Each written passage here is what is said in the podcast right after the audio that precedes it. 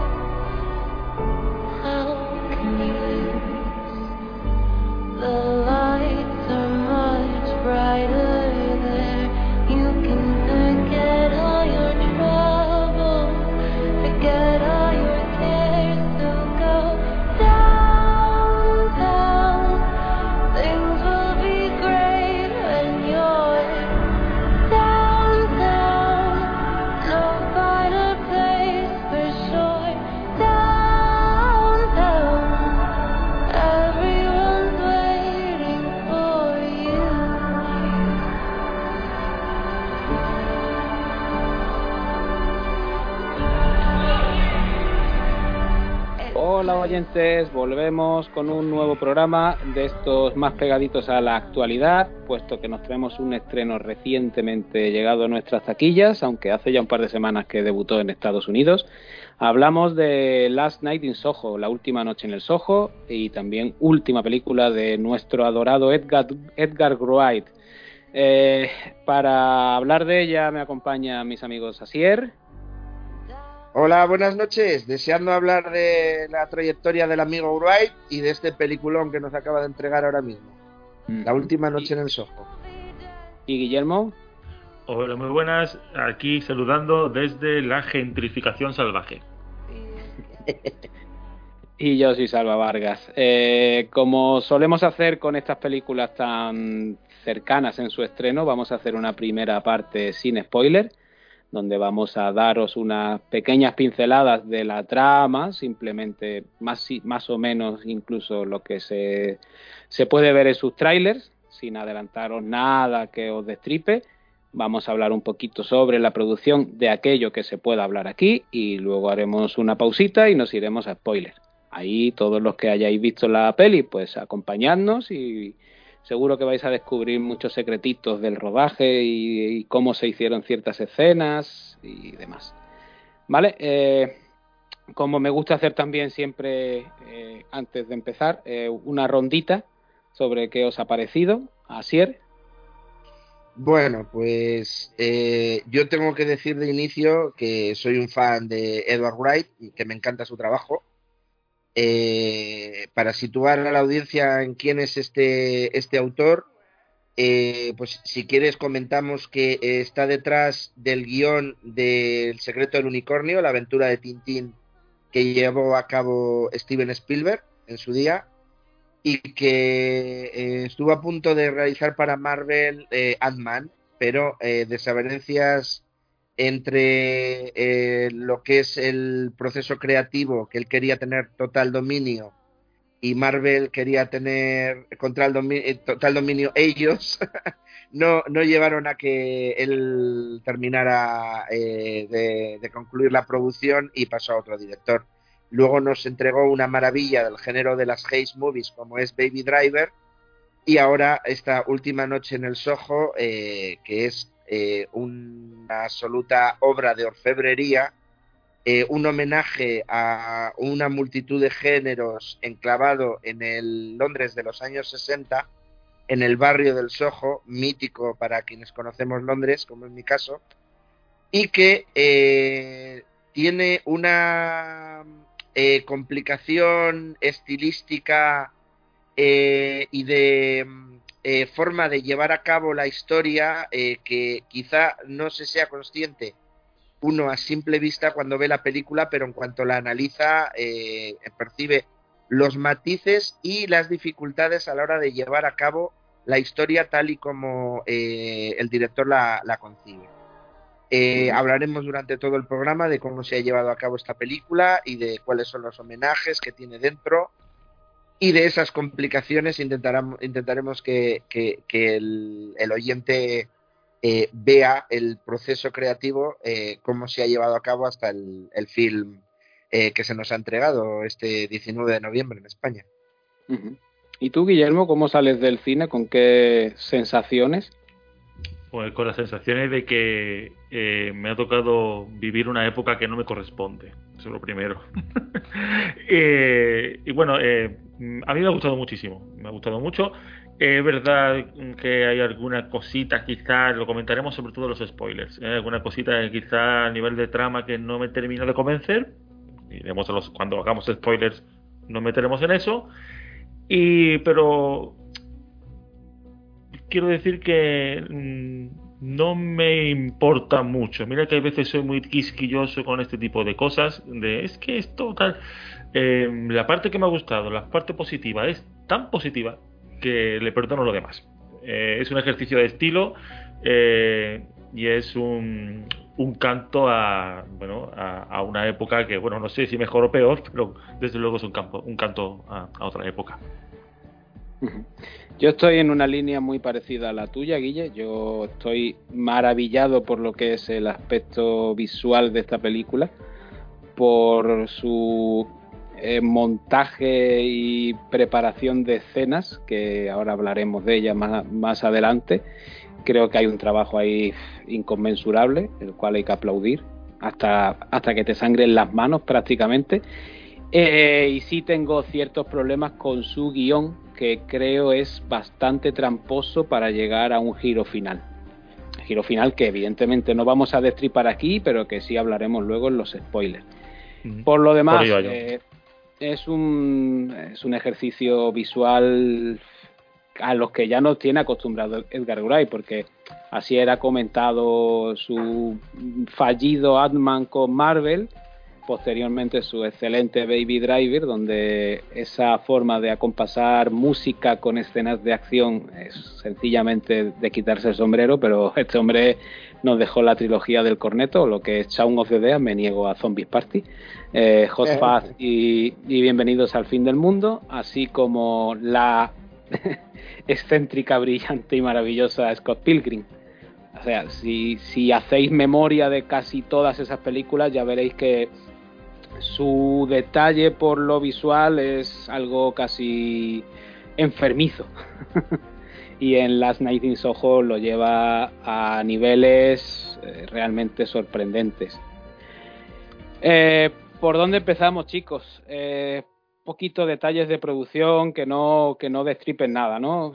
este es un proyecto muy, muy personal de, de Edgar Wright en su mente ya rondaba por allá por 2007. Eh, cuenta el autor que su madre y su padre vivieron a aquella época de los 60 en plena juventud y siempre le narraban historias de, lo vivido allí en, eh, en, aquella Londres, en el Soho, y que eso es algo que le fue enamorando. Luego la, la música de la época siempre ha sido muy predominante en, en sus playlists, como se diría ahora por los modernitos.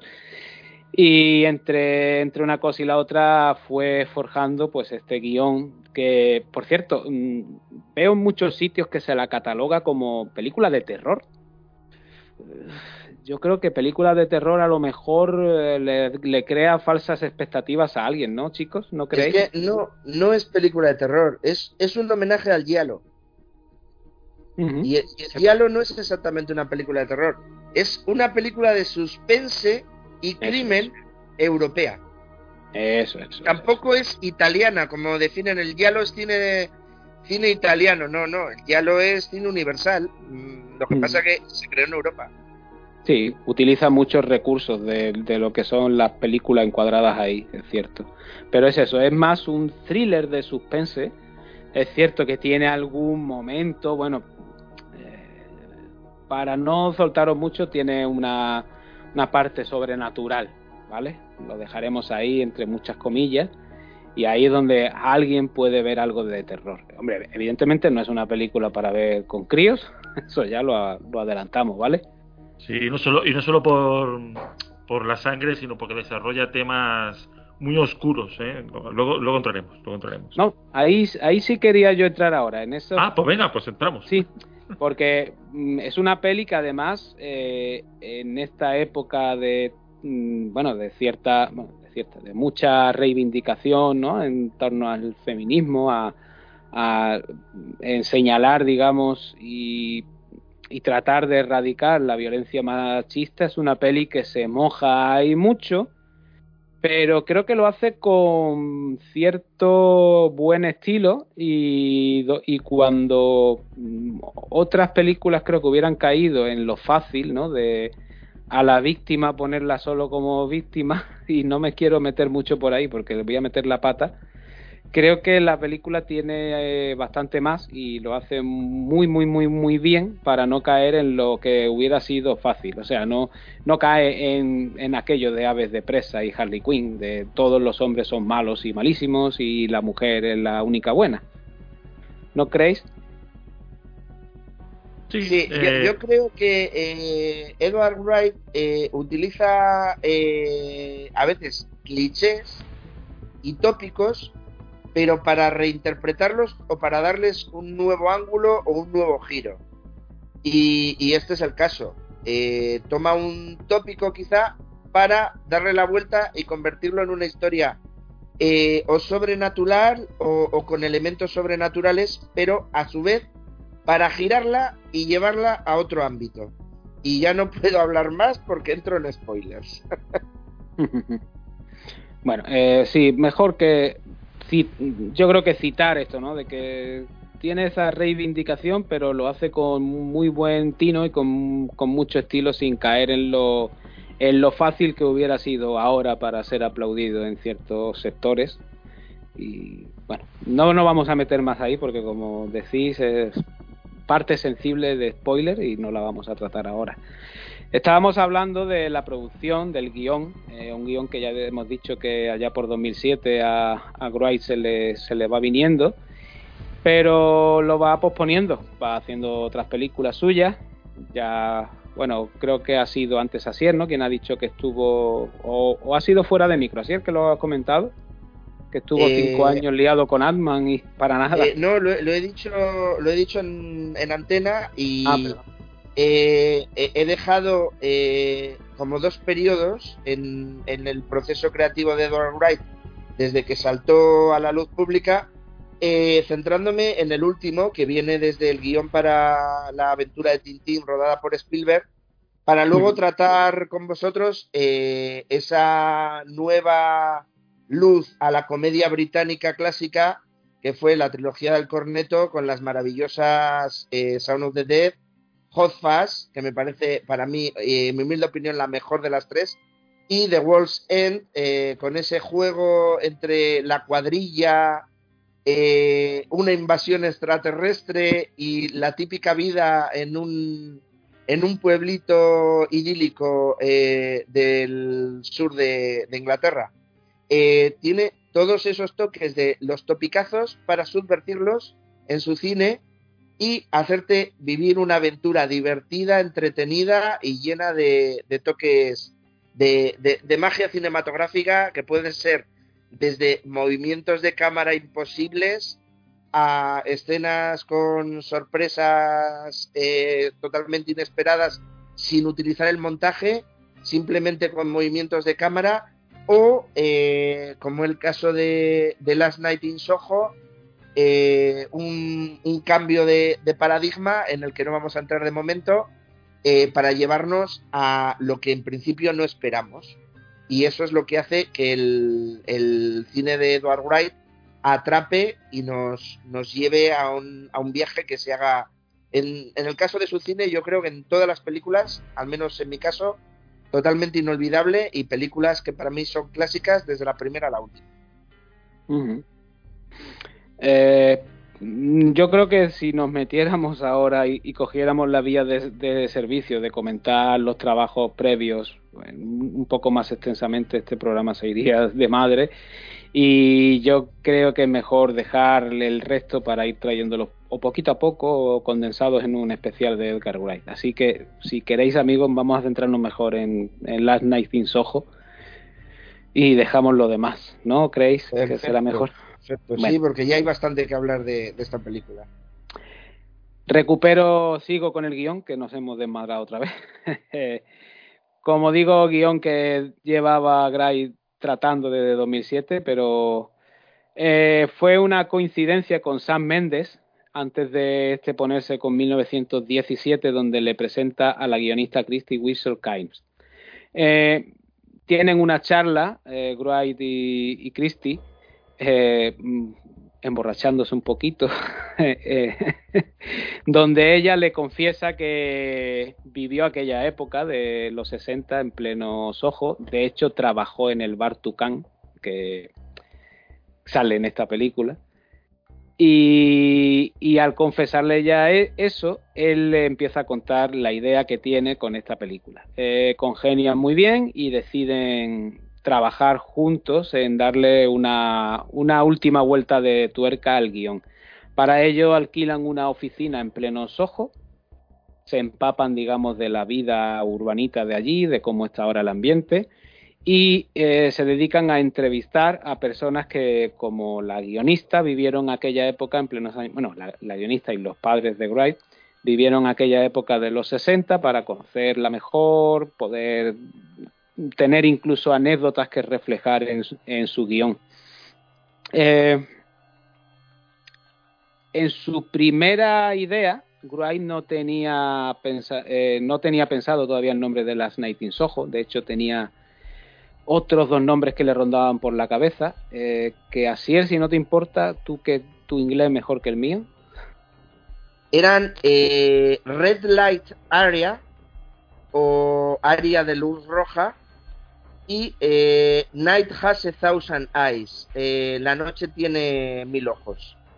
Esos eran los títulos de work titles, o títulos de trabajo, eh, con los que eh, Edward Wright escribió el guion, eh, pero que no le debían convencer mucho y pidió ayuda con uno de sus amigos más famosos del otro lado del charco, ni más ni menos que el ínclito Quentin Tarantino, que le sugirió a través de otra conversación que tuvo con la directora Alison Anders, que el título eh, Last Night in Soho, Última Noche en el Soho, era probablemente el mejor título para una película que nunca se había empleado. Y por supuesto, Edward Wright se lanzó a ello porque coincidió totalmente. Le pareció un título brillante y, y fue a por él, de cabeza. De hecho, ya que mencionamos aquí a Quentin Tarantino, eh, podríamos, si quieres o si queréis los dos, hacer un pequeño mención o repaso por algo que es parte fundamental de, esta película, casi un personaje más que es su soundtrack, su listado de canciones, eh, lo cual algo le, digamos, le iguala mucho en su carrera con la de Tarantino, ¿no? Ese uso porque son dos directores que no desprecian, pero no le dan tanta importancia a lo que es la banda sonora per se del compositor y sí al listado de canciones. De hecho, eh, Wright la suele utilizar como, como guion incluso de algunas escenas, mm, acompasando todo el movimiento de cámara con la propia música, un ejercicio que llevó en Baby Driver hasta las últimas consecuencias y que aquí creo que repite, ¿verdad?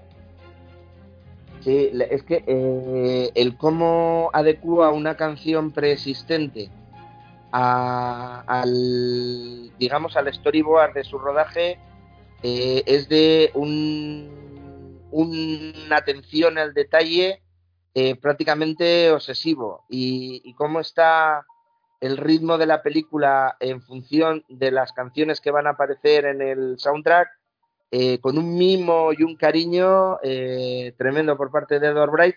Y es un disfrute para quien conoce las canciones y para quien no las conoce, porque se las hace descubrir.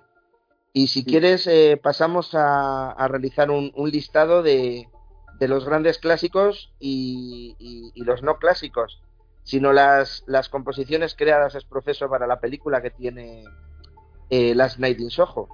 Sí, por favor. Pues mira, tenemos el mítico Wishing and Hoping de Dusty Springfield, que ya estaba eh, en la escena de apertura de un clásico de la comedia eh, de las últimas décadas, como es La boda de mi mejor amigo. Tenemos Don't Throw Your Love Away de The Searchers. Tenemos Beat Girl de, John Barry con la John Barry Orquestra, nada, nada más y nada menos. Tenemos el Starstruck de The Kings. Eh, pues el Got My Mind Set on You de James Ray eh, Love is Like a Heat Wave de The Who, Land of eh, One Thousand Dances de The Walker Brothers, el Happy House de Siouxsie and the Banshees, tenemos a el mítico Barry Ryan con su Eloís, que inspiró mm. a cierto cantante eh, español, al ínclito Tino Casal, para, para su versión en castellano. Eh, tenemos también a David Dodds Vicky Mitch and Teach eh, con Last Night in Soho. Y por supuesto tenemos la voz aterciopelada y maravillosa de la actriz principal, Anya Taylor Joy, para darnos dos versiones maravillosas del Downtown de Petula Clark. Una versión a capela para una de las escenas de la película y otra versión acompañada de orquesta eh, para otra de las escenas de la película aparte de su versión particular del You Are My World. Esto hace un recorrido por la música de la película que la completamos con el score compuesto por Steven Price, ganador del Oscar eh, por Gravity en el año 2011, si la memoria no me falla, y eh, compositor que crea una partitura pegada a las imágenes de, una, de tal manera que hay momentos que no sabes si lo que estás escuchando es un clásico de los años 60 o es la música de Steven Price. Tal es, tu, eh, eh, tal es su eh, entendimiento del mundo musical que Wright necesita para, esta película. Y yo destacaría de, su trabajo el momento culminante de la película en el que todo se desvela, titulado Neon, Neon eh, en el que el talento de Steven Price explota con inusitado poder sinfónico y, fuerza a base de mezclar lo que es el sinfonismo de la orquesta con la electrónica y el sintetizador. Un tema perfecto para el clima de la película que queda absolutamente brillante y un, trabajo al que yo le pongo en seria consideración para los premios de la Academia del próximo año. Guillermo quería añadir algo a la banda sonora. Añadir solo un dato flipadillo. Hablando de Eloís, eh, ha mencionado así al, al gran Tino Casal. A la figura de Tino Casal daría para otro programa aparte, porque es un, persona, es un personaje de una dimensión eh, brutal. Es su, su su calidad es estratosférica a todos los niveles, porque no solo, no solo era cantante, ¿eh? era pintor, era, en fin, era, era muchas cosas. Decir que la versión española de, de Lois que grabó Tino Casal, la grabó en Londres, así cerramos el círculo. si no, si no te cree, ¿cómo te crees? Si no, en España no, en España no podría haber cogido y haber grabado eso con una orquesta sinfónica. Como si esas cosas sí que las podía hacer en Londres y por eso se fue allí. Pero bueno, el tema de por qué Londres es el faro de la música moderna, por lo menos en mi opinión, eso es para otro día. Ya, ya, añadimos, añadimos que lo grabó en Abbey Road y eso lo emparenta con los Beatles y el círculo se multiplica. Yo, al respecto de esta Eloís de Barry Ryan, ya os lo comenté por privado cuando terminé de ver la peli, que en cierto modo esta película me ha roto mi infancia, porque eh, Tino Casal fue una de esas bandas sonoras de mi niñez eh, me tengo que remontar a los años 80. Eh, alguien creo que puede acordarse de una cosa que se llamaba el Círculo de Lectores, donde vaya, vaya. mensualmente tenías eh, la capacidad, digamos, de dentro de un catálogo elegir libros, discos y demás. mi padre estaba suscrito y fueron entrando así mes a mes vinilos y libros. Uno de los vinilos que entra en mi casa es el Lágrimas de Cocodrilo de Tino Casal, que yo rayé hasta la saciedad y este tema de Eloís fue para mí, mm, ya os digo, banda sonora de mi niñez. Yo me desgallitaba intentando llegar a los, a los tonos que, que llega el gran, llegaba, mejor dicho, el gran Tino Casal. Y ha sido un poco de chasco descubrir, porque no lo sabía, que no era una canción original de él. Yo siempre pensé que la compuso él. Bueno, en mi, en mi sueño de niñez, pues claro, le otorgaba toda la autoría al bueno de Tino Casal y al escucharla aquí y descubrir que esta era su versión original, dije, vaya hombre, mola mucho, pero me habéis jodido la infancia, cabrones. en fin, eh, eh, mm, si no queréis añadir nada más de la banda sonora, yo sí quería resaltar a otra figura muy importante en esta película, no sé qué os parece, el director de fotografía, eh, si soy capaz de pronunciar el nombre de este buen señor, Chung Hun Chung, que bueno, es alguien que no es. A ver que lo busque. Eh, esto, bueno, esto, si esto- yo- esto es coreano, ¿verdad? es coreano, correcto, y es un No, no. habitual de, de, de Park Chan-wook, eh, hizo con ¿Puede él ser All el Boy, director de fotografía de Parásitos? De Stalker, de All Boy, de Lady Vengeance, no, de Parásitos no, Parásitos no. Vale, vale. No, Es que si fuese, si fuese mandarín te lo pronunciaba, pero coreano no entra dentro de mis De habilidades. Parásitos no. Eh, lo reciente, más reciente que hizo en Hollywood fue la, la secuela de Zombieland. Que bueno, otra cosa no, pero, pero estética tiene bastante. Hizo con Andy Muschietti It, que no me negaréis que su fotografía Vale, bastante. No sé por qué y quién, y quién lo ha llamado para, para hacerlo de un charter, pero bueno, el pobre ahí supongo que también tiene que, que comer. y no es porque yo de- yo estoy deseando ver las de Uncharted, pero Hombre, eh, eh, eh, por lo menos Uncharted no sé cómo será como película, pero mínimo va a tener buena fotografía. sí, sí, porque este tío es un genio, macho. Lo que hace aquí es realmente apabullante. Y lo difícil que es, además, ¿eh? cuando, cuando la magia de la película ocurre siempre de noche, con los neones. eh, es muy difícil. Esos contrastes que busca con los cambios de luces y demás, pff, es acojonante. Eh, si queréis, nos metemos en el reparto.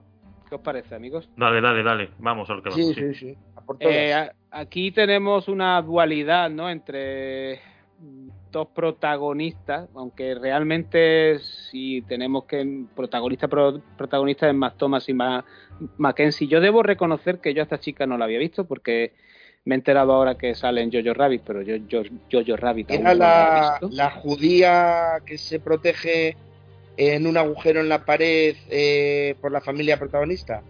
Yo es que no la he visto. Jojo Rabbit la tengo pendiente, así Pues y peliculón y Thomasin Mackenzie es secundaria porque entra, yo creo que a partir de la de la hora de película, una cosa así, pero es prácticamente protagonista de ahí hasta el final eh, con su proceder eh, se gana la película. Aquí yo creo que salvo cuando Anya Taylor Joy le roba el show completamente, la chica está correctísima, eh, da, da lo que tiene que dar a su papel, esa candidez inicial y, es- y esos momentos de locura cuando lo requiere, está, para mí está perfecta. Y es me como muy, como muy pizpireta, ¿verdad? Al principio. Eh, es muy graciosa, a mí me hace mucha gracia. Está muy rica ella, sí. En Creo esos que el- bailes que tiene en la habitación, ¿verdad? Creo que la película exagera un poco eso de la chica que viene de pueblo a la gran ciudad. Eh, está un poco exagerado en su guion para, bueno, para enaltecer la historia que te quiere contar. No, a ver, yo no sé eh, en los ingleses cómo serán los, los, de pueblo, pero aquí, por ejemplo, en Málaga, yo me relaciono con bastante gente de zonas de interior, pueblos de aquí, y no son tan tan alejados, digamos, del mundanal ruido como esta chica que parece que llega allí y no ha visto ni un metro ni nada en su vida, vaya. Es que en, en el Reino Unido, sobre todo en Inglaterra, que es lo que conozco yo, es diferente. Eh, en, En lo que es la, la Inglaterra eh, del, del sur, pero no tan al sur como Londres, me refiero entre la media Inglaterra y, y hasta hacia el sur, pero sin llegar a, a Londres, eh, los pueblos parece que están anclados hace 30 o 40 años. La estructura de las casas, la forma de ser de la gente, la, retice- la reticencia ante el que viene de fuera, eh, son muy suyos, pero en cambio, en cuanto dejan que entres en su forma de ser y te conocen, se te abren completamente. Y eso en la ciudad, vas a Londres, por ejemplo, y allí es más cosmopolita, más abierto, más europeo, totalmente diferente. O sea, hay un choque entre los que son de un pueblo y van a la gran ciudad, de los que son de la ciudad que van a un pueblo que se sienten como el bicho raro de turno. No sé si me he explicado bien. Sí, Sí, pero también Digo, es verdad pero- que ella, que, que ella le- es una chica que se ve también muy retraída, eh, se ve, da la impresión de que solamente se relaciona con su abuela y escucha la música que escuchaba su abuela. Y bueno, eh, también es una chica que tiene, como tiene sus problemas, pues a lo mejor por Eso. eso ha tenido pocos amigos, sus problemas. Ay, En fin, no digo que nada no más. podemos contar. Que no podemos contar, ¿vale? Exacto. Eh, Yo creo eh, que Puede, puede que venga por ahí también, aunque sí, lo que dice Asier, pues también tiene mucho sentido, ¿no? Y las zonas rurales, de que según qué partes de, de Inglaterra, pues hay un choque muy grande con, con respecto a las grandes urbes. Eso, eso es verdad. Si seguimos, bueno, como hemos Yo, dicho. yo sí que doy, doy un detalle más de, de Thomas y Mackenzie, Sí, por favor. eh, que es eh, una de las protagonistas de aquí en España, Tiempo, en versión Ah, sí. original era Old, la última película de M. Night Shyamalan, eh, que no puedo desvelar el papel de Thomas y Mackenzie sin hacer un spoiler de la película. Pues o sea, no que hagas, digamos simplemente que está Vale, pues está. película. Está. Y yo creo Luego- imaginarme por dónde va. y luego eh, que tiene eh, participación en la nueva película de Jane Campion eh, que se va a estrenar en Netflix a primeros de diciembre, aunque se ha estrenado en grandes urbes como Barcelona o Madrid esta semana pasada, o sea, el mismo día que Last Night in Soho, para que nos entendamos. Se llama The Power of the Dog y es un western en Montana en los años 20 de- del siglo XX, valga la redundancia. Y eh, se está hablando de Benedict Cumberbatch como mejor actor, de Thomas Mackenzie, de Thomasin Mackenzie como eh, mejor actriz secundaria y de eh, Johnny Greenwood como mejor partitura para entrar en los Globos de Oro y en los Oscars. Po- ¿Podemos contar con Thomas y Mackenzie este año próximo en la en la en el tiempo de, de las galas y de los premios? De seguro que sí. Eh, yo estoy en duda de si será por The Power of the Dog, que todavía no he visto, o por Last Night in Soho, eh, in Soho, eh, eh, la que hace una interpretación muy complicada y muy difícil y lo hace tan fácil que abruma. Sí. Eh, yo creo que tiene un, un duro escollo frente a Anya Taylor Joy, porque Anya Taylor Joy lo da todo cantando, bailando, eh, eh, es más abierta y expresiva la interpretación, en cambio ella no tiene la oportunidad de cantar, sí de bailar, eh, pero bueno, ya entraremos en eso.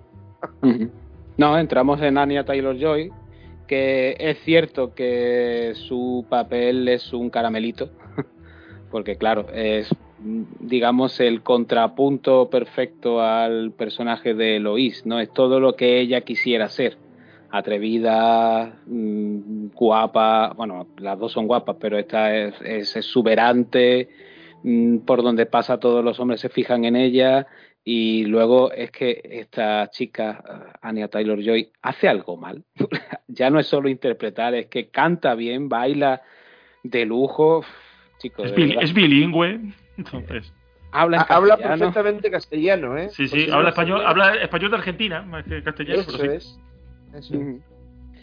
Eh, yo creo que no hay palabras para lo que hace en esta peli y lo que viene haciendo desde Las Brujas, vaya, prácticamente. Ostras, el- el La Bruja está muy bien, es verdad, ¿eh? El La Bruja está muy bien. Yo creo que está muy bien en todo lo que hace, porque en La Bruja está muy bien, en Gambito de Dama está al nivel de, las mejores de la historia. O sea, eh, tiene el futuro está abierto ante sus pies. Puede hacer lo que ella quiera. Tiene el talento para ello. Te voy a decir incluso una peli que está muy olvidada y que ha pasado así de tapado, que todo el mundo dice que es muy eh, de mierda. La de los nuevos mutantes. Esa cosa que no se iba a estrenar. Es muy mala la película. Bueno, pues Anya Taylor Joy ahí está muy bien también.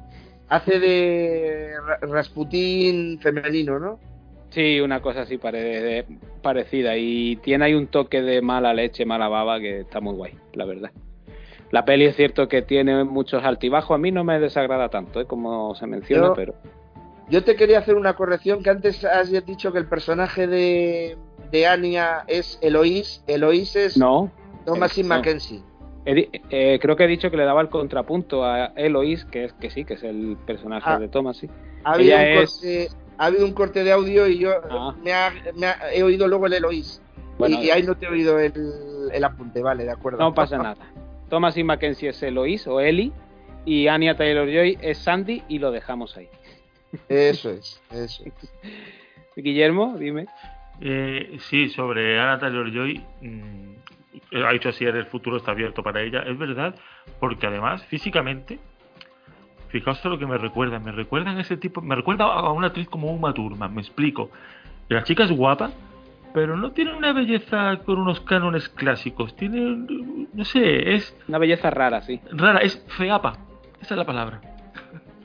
feapa, es guapa, pero no es una belleza normal y llama mucho la atención. Y llamar la atención en el negocio de Hollywood es importantísimo, porque chicas guapas hay a patadas, pero chicas guapas que tengan algo distintivo, algo que te distinga, eso es la vida. Sí, no es la Reese Witherspoon también, también, pero que no es la Reese Witherspoon de turno, que es la rubia estándar, que era muy guapa y tal, pero como ella había 30 patadas, vaya. Yo si queréis hago un repaso rápido del de, lo que ha traído a Anya Taylor Joy hasta este momento. Por ejemplo, estaba en la serie Atlantis de la BBC, era una serie de aventuras que al final duró pocos episodios, pero bueno, Anya Taylor Joy ya destacaba, sobre todo vestidas en, eh, eh, vestida en esas túnicas eh, estilo romano, para que me entendáis. ya aportaba, era muy jovencita, pero ya aportaba. Luego estaba en una peli de terror fallida como Morgan, estaba en la semibiografía que hicieron de, de, Barack Obama para Netflix, tenía un papel secundario, y luego entró a conocer a M. Night Shyamalan, con el que participó en dos películas, Split y Glass, y esto la relaciona con Thomasin Mackenzie antes de, de Last Night in Soho, porque las dos han trabajado con Shyamalan, eh, participó en una película española, Marrowbone, aquí llamada El secreto de Marrowbone, de Sergio García Sánchez, guionista de, entre otras, El orfanato y lo imposible. Eh, luego eh, aportó la voz de la protagonista femenina de la serie Cristal Oscuro, La Edad de la Resistencia, para Netflix. Y participó en Peaky Blinders en uno de los papeles principales a partir de la cuarta temporada. Aparte fue Emma en el, en el clásico de la obra de Jane Austen en el 2020. Eh, interpretó Los Nuevos Mutantes y estalló con, con Gambito de Dama, como hemos dicho, hasta llegar a Last Night in Soho. Y atentos, atentos porque lo que hemos dicho de que el futuro lo tiene ante ella, va a interpretar a Furiosa en la precuela de Mad Max Fury Road, interpretando el mismo papel de, de Charlize Theron en esta película. Y será la voz de Peach en la película animada de Mario también. bueno, pues para rematar, lo tiene todo por delante y, una gran carrera de momento. Sí. Eh, bueno, seguimos con el reparto, si os parece. Me quería parar en Matt Smith, un tipo al que, al que yo le tengo un poco de odio y amor a partes iguales. Eh, no sé si me gusta o no me gusta, pero es un tipo tan particular con esa cara que tiene que aquí creo que cumple el rol perfectamente de galán y algo peor luego. No entro en más detalles. ¿Qué os parece?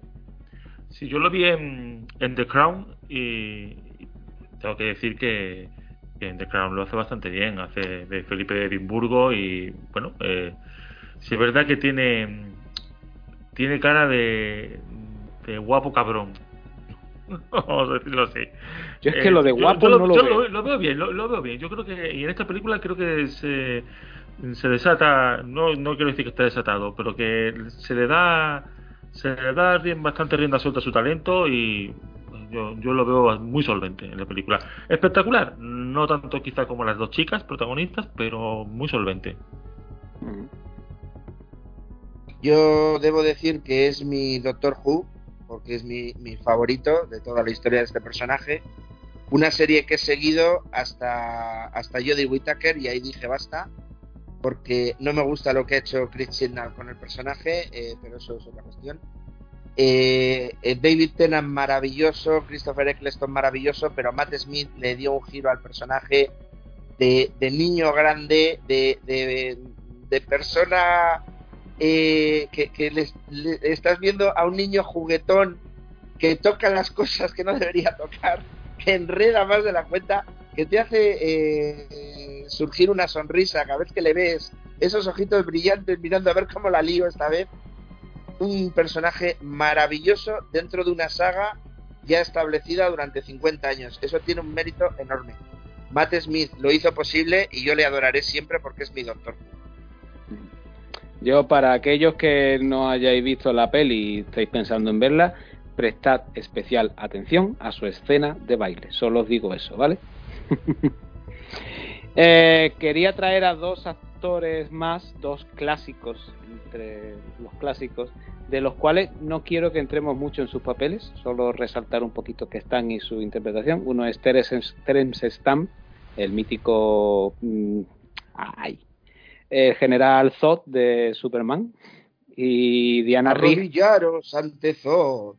Y, y Diana Rigg, la mítica mujer de Bond del Bond al servicio secreto de su majestad. Eh, de, hecho, de hecho, su último papel antes de fallecer, si no, si no estoy mal informado, ¿verdad? Creo que no sí. no sabía que hubiese muerto, fíjate. Sí, sí. Falleció en 2020 y, y creo que esta es su última interpretación. Eh, pues. Solo decir que para mí los dos están excelentes. Y cumplen perfectamente con lo que el guion pide sobre sus papeles tan peculiares y particulares y de los que no podemos entrar ahora en más detalles. No, porque eso cuando los spoilers, es que, es que revelaríamos información innecesariamente. Para los fans de Star Wars diremos que Terence Stamp era el canciller Valorum en la trilogía de precuelas de George Lucas. Voy a dejar un par de apuntes más de dos de bueno de una serie de actores que aparecen fugazmente. Uno es Sam Caffin, actor al que ya he dicho en otros programas que le tengo cierto aprecio y que no vería con malos ojos que fuera un James Bond. Hace un papelito muy muy muy muy muy breve, pero muy importante cuando te enteras de quién es. Y estad atentos si la veis, a ver si localizáis a los dos gemelos Weasley de Harry Potter. No os digo más. Ahora en la parte de spoiler lo aclararé.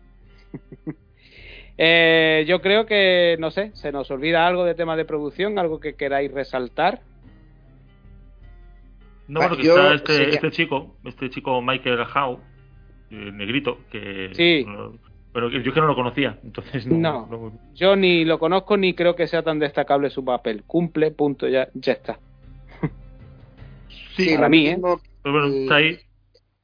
El grupo femenino que rodea la escuela de arte y confección eh, a la que acude el personaje de Thomasin Mackenzie, eh, Ellie, eh, pues son un grupo de actrices que están sin más, pero ninguna destaca de decir, esta tiene un futuro tremendo por delante. O sea, mm, actrices, sin más. Sí, yo, lo mismo... no vi ninguna especial para resaltar.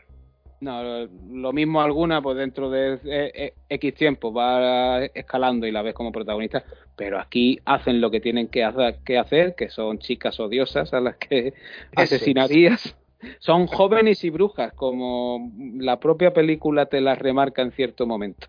No digo más. Si quieres, coméntalo, que eso no, no entra dentro de la categoría spoilers, yo creo. Bueno, hay un pequeño homenaje a la película de los 90, eh, de Craft en inglés, Jóvenes y Brujas aquí, eh, con los disfraces que llevarán estas chicas y van completamente, exactamente iguales que las chicas de aquella peli. y es un es un, una señalización por parte del director de que son justamente eso, jóvenes y brujas.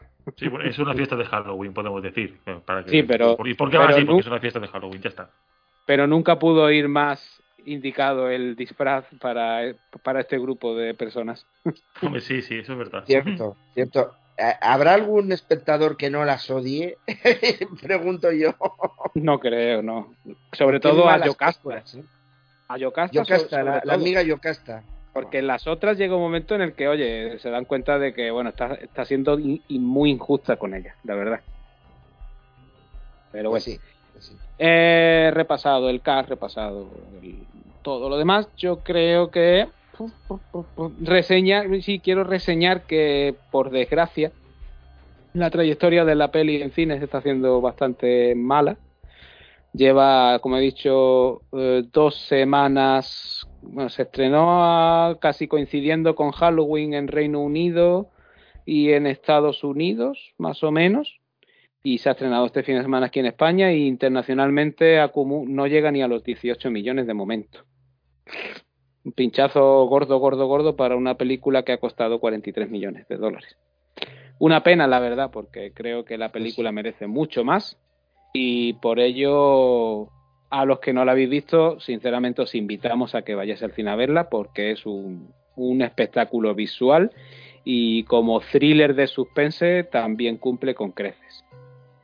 Yo de todos modos, eh, esto, decir, hacer estas, estas predicciones es tirarte a una piscina en la que a lo mejor no hay agua, pero para mí esta peli, si ahora me dices que además ha ido mal en taquilla o no ha ido todo lo bien que se esperaba, tiene muchos ingredientes para convertirse en unos años quizá en una peli de culto.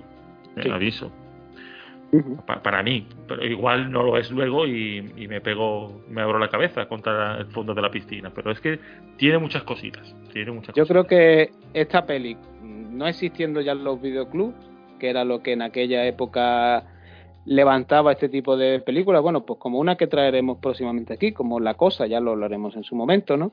Que son mm. pelis que se estrellan en taquilla, pero que luego el videoclub las ensalzó y las convirtió justamente en pelis de culto. Eh, esta peli yo creo que el día que llegue a plataformas, eh, el boca oreja de la gente que, la, que se la va a ir encontrando y la va a ir viendo, la va a ensalzar. Seguro. Sinceramente, ¿eh? porque tiene muchísimos méritos. Y si no, desmiéntemelo así. No, no, no, estoy totalmente de acuerdo. Yo, que eh, ante lo de comentar últimos datos antes de pasar a la zona con spoilers, eh, quería comentar, eh, como no se trata de algo técnico, no creo que le rompa la película a nadie. Simplemente decir que hay un momento en la película al inicio en que el personaje de, de Thomas y Mackenzie, Ellie, eh, llega a, Londres, a la gran urbe, y eh, accede por eh, Piccadilly Circus, llegando a, Lister Square, luego se mete con un taxi hacia el Soho. Vale, la película tiene unas escenas en los años 60 en el que se invierte este viaje y pasas del Soho a Leicester Square y a Piccadilly Circus, pero en los años 60. Quiere decir que es un movimiento narrativo opuesto desde el que se ve al principio al que se ve luego en la historia, que Edward Wright lo ha metido y, yo me he dado cuenta, pero quizá la gente que no conoce Londres quizá no se dé cuenta, pero es el mismo movimiento narrativo totalmente opuesto. Es decir, el yin y luego el yang. No sé si fuisteis conscientes de esto durante el visionado de la película.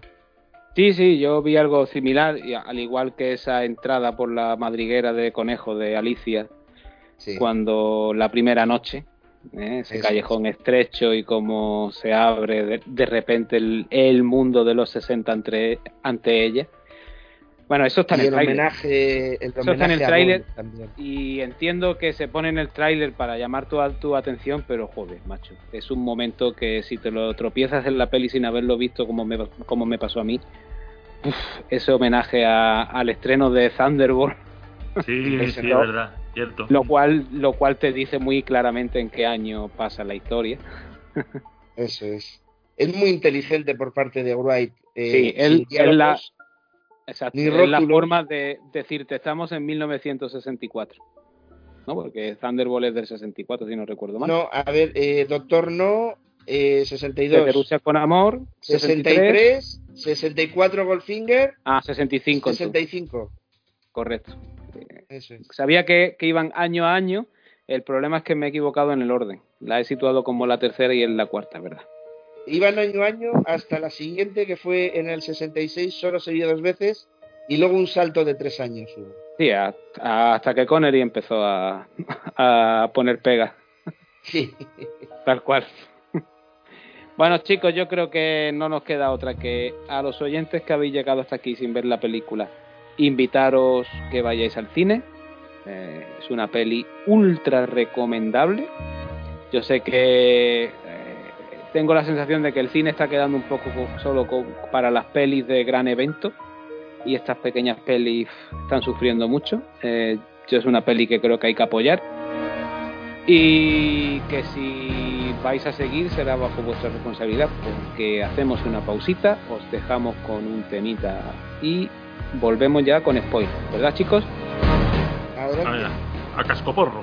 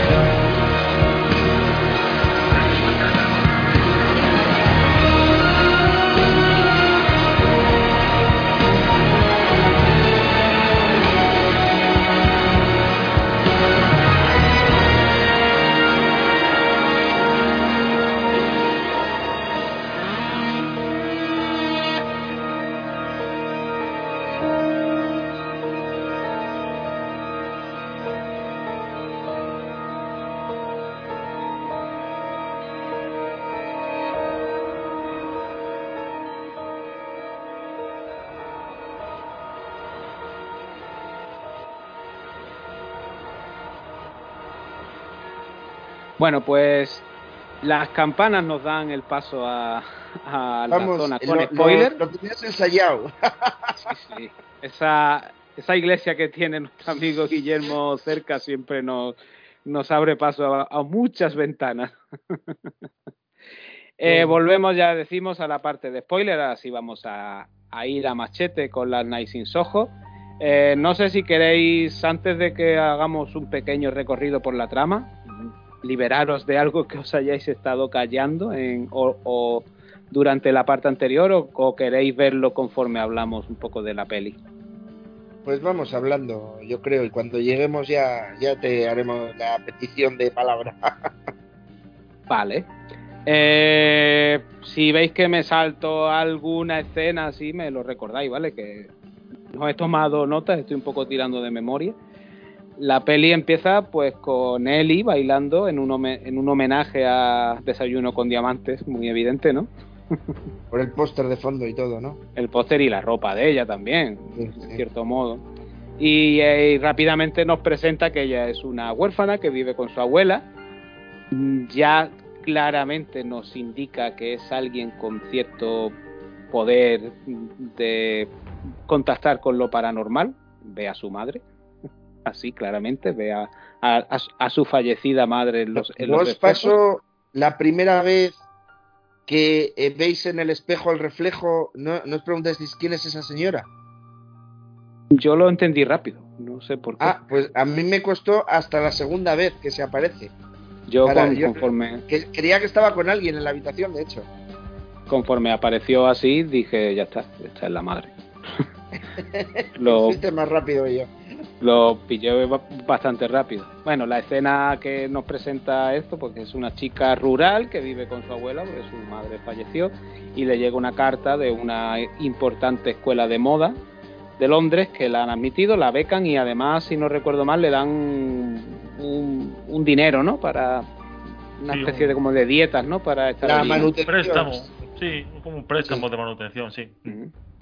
Antes de trasladarse allí, la abuela le, le, cuenta que bueno que su madre estuvo también allí y que digamos fue te deja entender como que su estancia en la gran urbe y en un barrio tan caótico como el Soho fue un poco lo que tuvo que ver con la demencia que la, que la llevó a quitarse la vida. Yo por lo menos así lo entendí. Eh, eh, eh, Eli o Eloís se traslada finalmente allí. aquí Edgar, Edgar Wright corre mucho, digamos, en presentarnos esos peligros de la Londres con este taxista que está intentando como estafarla, ¿no? Más bien. No, yo creo que no estafarla, sino eh, meter ficha. Sí, también, también. O está un poco entre las dos cosas. Quiere alargar la carrera y si de paso llega algo más, oye, pues bienvenido sea. Ella recuerda, ya recuerda un, a, un, tipo de a un tipo de esto, al tipo esto de, de, de las películas de las películas porno y eso como que eh, empieza así para, para que la chica, ah, no, no sé qué, es que recuerda un poco a eso, tío. Da una grima ese tío. Madre mía. A mí me recordó a. Eh, ¿Os acordáis del primer episodio de Sherlock, el de, el de Estudio en, en Escarlata? Sí, el taxista que iba convenciendo. Pues eso, me recordó mucho a eso, al taxista que convencía a la gente para que se suicidara y demás. Ella, bueno. la verdad es que cuando ella se baja, no, no, que te llevo, que te llevo, no, no, no, me bajo aquí, que quiero hacer la compra. Se mete en el supermercado y le ve desde los estantes que el mm, puñetero este, por no decir otra palabra peor, no, no, no se va de la zona donde la ha dejado a ella, está con las luces de posición dadas y no se mueve, y ella diciendo, pero lárgate, lárgate.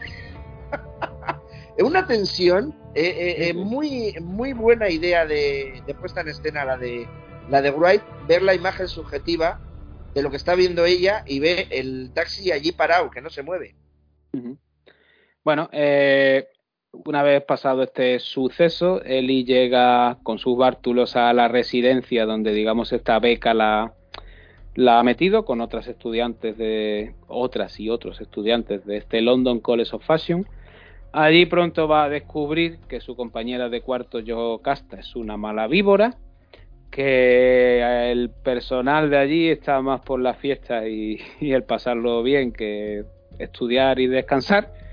Y ella, bueno, pues su plan no es exactamente ese y tras pasar una muy mala noche allí y tal, ella decide que en la residencia no quiere estar y se busca un dormitorio algo más retirado, solitario para ella, y llegará a la casa de una mujer mayor que, se, que hasta aquí la conoceremos como la señora Collins. La película es muy hábil para no mostrarnos su nombre. Y la llevará a esta habitación, le explica que eh, le explica que no quiere chicos por la noche allí, ya entenderemos el por qué que aire las ventanas porque si no huele mal, ya entenderemos también el por qué. La verdad es que la, la peli al principio te da todas las pistas. Lo que pasa es que claro, hasta que no las enlazas con el final no te das cuenta de ellas. Y su primera noche, una vez que Ellie se sumerge en las sábanas tras eh, ser iluminada por los neones que vienen de la calle, descubrirá que esto la transporta a plenos años 60 en el barrio del Soho a esa calle tan vívida y llena de luces con ese cartel enorme en el cine de Thunderbolt y la vemos entrar en el Café París, donde aquí tenemos una de estas escenas donde Edgar Wright directamente se saca el rabo y nos lo restriega por la cara con un espectáculo de planificación de escena, no hay cortes, me, he informado de ello, así también creo, y no sé si tú Guille también, yo pensaba que todo era yo pensaba que todo era montaje y que iba cambiando de, de, una escena a otra cuando vemos a un... No, no, están las dos actrices siempre en pantalla, no hay espejos, sino una actriz se cuela por aquí, la otra se cambia y en el momento del baile con Jack eh, no hay corte ninguno, están las dos actrices bailando con él. bueno, esta noche en la que conoce al personaje de Sandy, que es una chica rubia, exuberante, Anya Taylor Joy, que ha llegado a Londres dispuesta a comerse el mundo, quiere ser cantante y directamente va al club de moda eh, pide hablar con el encargado, le pasan con un tal Jack, que es un galán joven de la época, que se la camela allí bailando, tienen un, un affair rápidamente y él le dice que al día siguiente le hará, le, le conseguirá de alguna forma alguna prueba o algo, que es lo que va buscando ella. Eh, hasta aquí, chicos, comentarios, observaciones. Yo creo que hemos avanzado bastante. Sí, pues cuando decía al principio yo, eh, al principio del programa, bien, saludo desde un local gentrificado, eh, porque ahí diríais, ¿qué dice este tío? Es porque eh, se, comenta, se comenta un poco en la película de, bueno, esto antes era muy peligroso, porque es verdad que, en fin, el Soho, pues, el Soho de todas las ciudades eran sitios peligrosos, de renta muy baja, donde vivían artistas, donde vivían cantantes, donde vivían músicos, eh, y bueno, pues ahora son lugares de moda para gente que le gusta mucho el postureo, el pan orgánico y, desayunar eh, batidos de, verduras y ese tipo de cosas. Y se ha convertido en, bueno, pues eh, el exponente máximo de la gentrificación de las ciudades.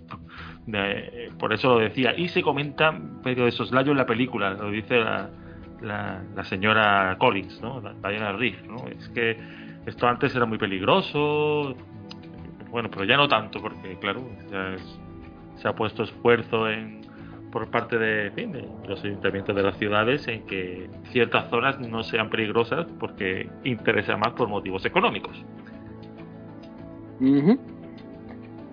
Así era, ibas a intervenirte. Sí, no, eh, eh, iba, iba a comentar que, bueno, eh, se me ha cruzado otra idea por el camino y ya la comento.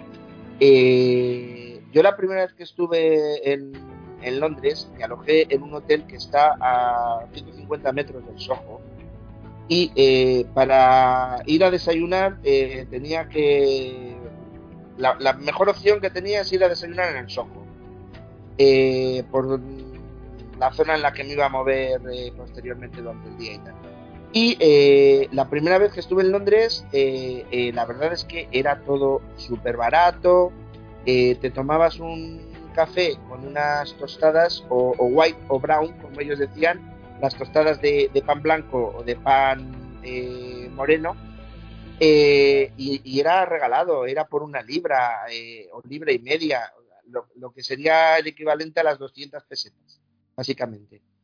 Eh, en cambio ahora vas a Londres y por unas tostadas y un café con leche, a veces incluso si quieres un vasito de zumo de naranja, va del, del orden de las 12 a las 15 libras. O sea, unos 20 euros. Eso eh, en la evolución de los últimos 10 años. Eh, es un ejemplo más de, de, lo que era antes el Soho a lo que es ahora. Eh, eh, es, también otro ejemplo lo que era Las Vegas en los años 60 y lo que es ahora. dicen que es un, un, parque a la Disney World y antes era un sitio súper peligroso, pues esto igual. Pues eso, lo que yo he dicho, pero con, números, tú lo has dicho con números. Sí, y, con un ejemplo subjetivo, que es el mío que la evolución de las ciudades tiende a eso, a, que ya no haya zonas peligrosas, pero la vida se encarezca. Y el, ir a una ciudad eh, siendo un extraño o, viniendo de fuera, pues te hace ver los matices que quizá el que, el que está allí dentro eh, evolucionan las cosas con él dentro y no lo nota. En cambio nosotros sí lo vemos si vamos en dos puntos concretos del tiempo. Pues si os parece voy a volver un poco a, toda la escena del Café París, que como he dicho mm, se rueda con las dos actrices, eh, coordinando, digamos, su movimiento, las marcas donde tienen que estar para hacer ese juego de cambio de cuando vemos a él y cuando vemos a Sandy. Eh, y hay un momento muy curioso. Eh, el guardarropas del local, el que creo que es el que le indica que tiene que hablar con Jack, si no me equivoco. No, no, ese es, el, barman. es el barman. Es el barman, es el barman. Bueno, hay una, hay una escena donde ella está delante del guardarropa, el chico que está en el guardarropa, eh, tal vez no lo reconozcáis ahora, pero es uno de los gemelos Weasley de la saga Harry Potter. No sé si es Oliver o es James Phelps, porque como son los dos iguales, pero, pero la realidad es que están los dos actores ahí. Como la escena nos presenta por un, en, una perspectiva a Anya Taylor Joy y en la otra a Thomas y Mackenzie, los dos gemelos están al lado de cada actriz, como por ejemplo hizo James Cameron en su momento con la hermana gemela de Linda Hamilton, o con estos dos gemelos también pelirrojos eran, ¿no? Los del bigote, los, los que hacían de guarda de, de seguridad en Terminator 2 estos gemelos. pelirrojos, sí, sí, sí. También eran pelirrojos, igual que estos. No sé si es algo con género a los gemelos, pero oye. y la escena de baile que hemos resaltado antes de Matt Smith, eh, no hay ningún corte. Están las dos actrices bailando con el bueno de, de, Matt, que el pobre tuvo que pegarse un curro a aprenderse en la coreografía y sobre todo la planificación de escena para cuando le da el paso a una que pasa por debajo de la cámara, recoge a la otra y vemos a la otra actriz. Eso es sencillamente espectacular. La verdad es que me gustaría ver un cómo se hizo de esa escena. Para quien no haya visto aún la película y nos esté escuchando, eh, un poco eh, arriesgado por su parte, porque le vamos a, destrozar la película, pero bueno, eh, explicar que el tema de las dos actrices en plano, conforme la cámara se va moviendo, se refiere a los espejos. Eh, la, que, la que nosotros la vemos eh, como si nosotros fuéramos su, su, visión de forma subjetiva es Thomasin Mackenzie, a quien ve reflejada en el espejo no es a ella misma, sino a Anya Taylor Joy, y las, las personas que están reflejadas en el espejo detrás de Anya Taylor Joy son los hermanos eh, Phelps, eran, ¿verdad? Sí, Phelps.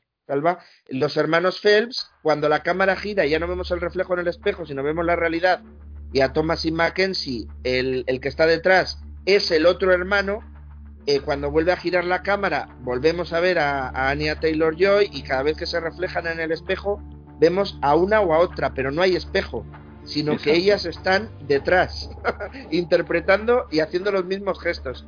Eh, esto sin cortes es muy difícil y está hecho a la perfección.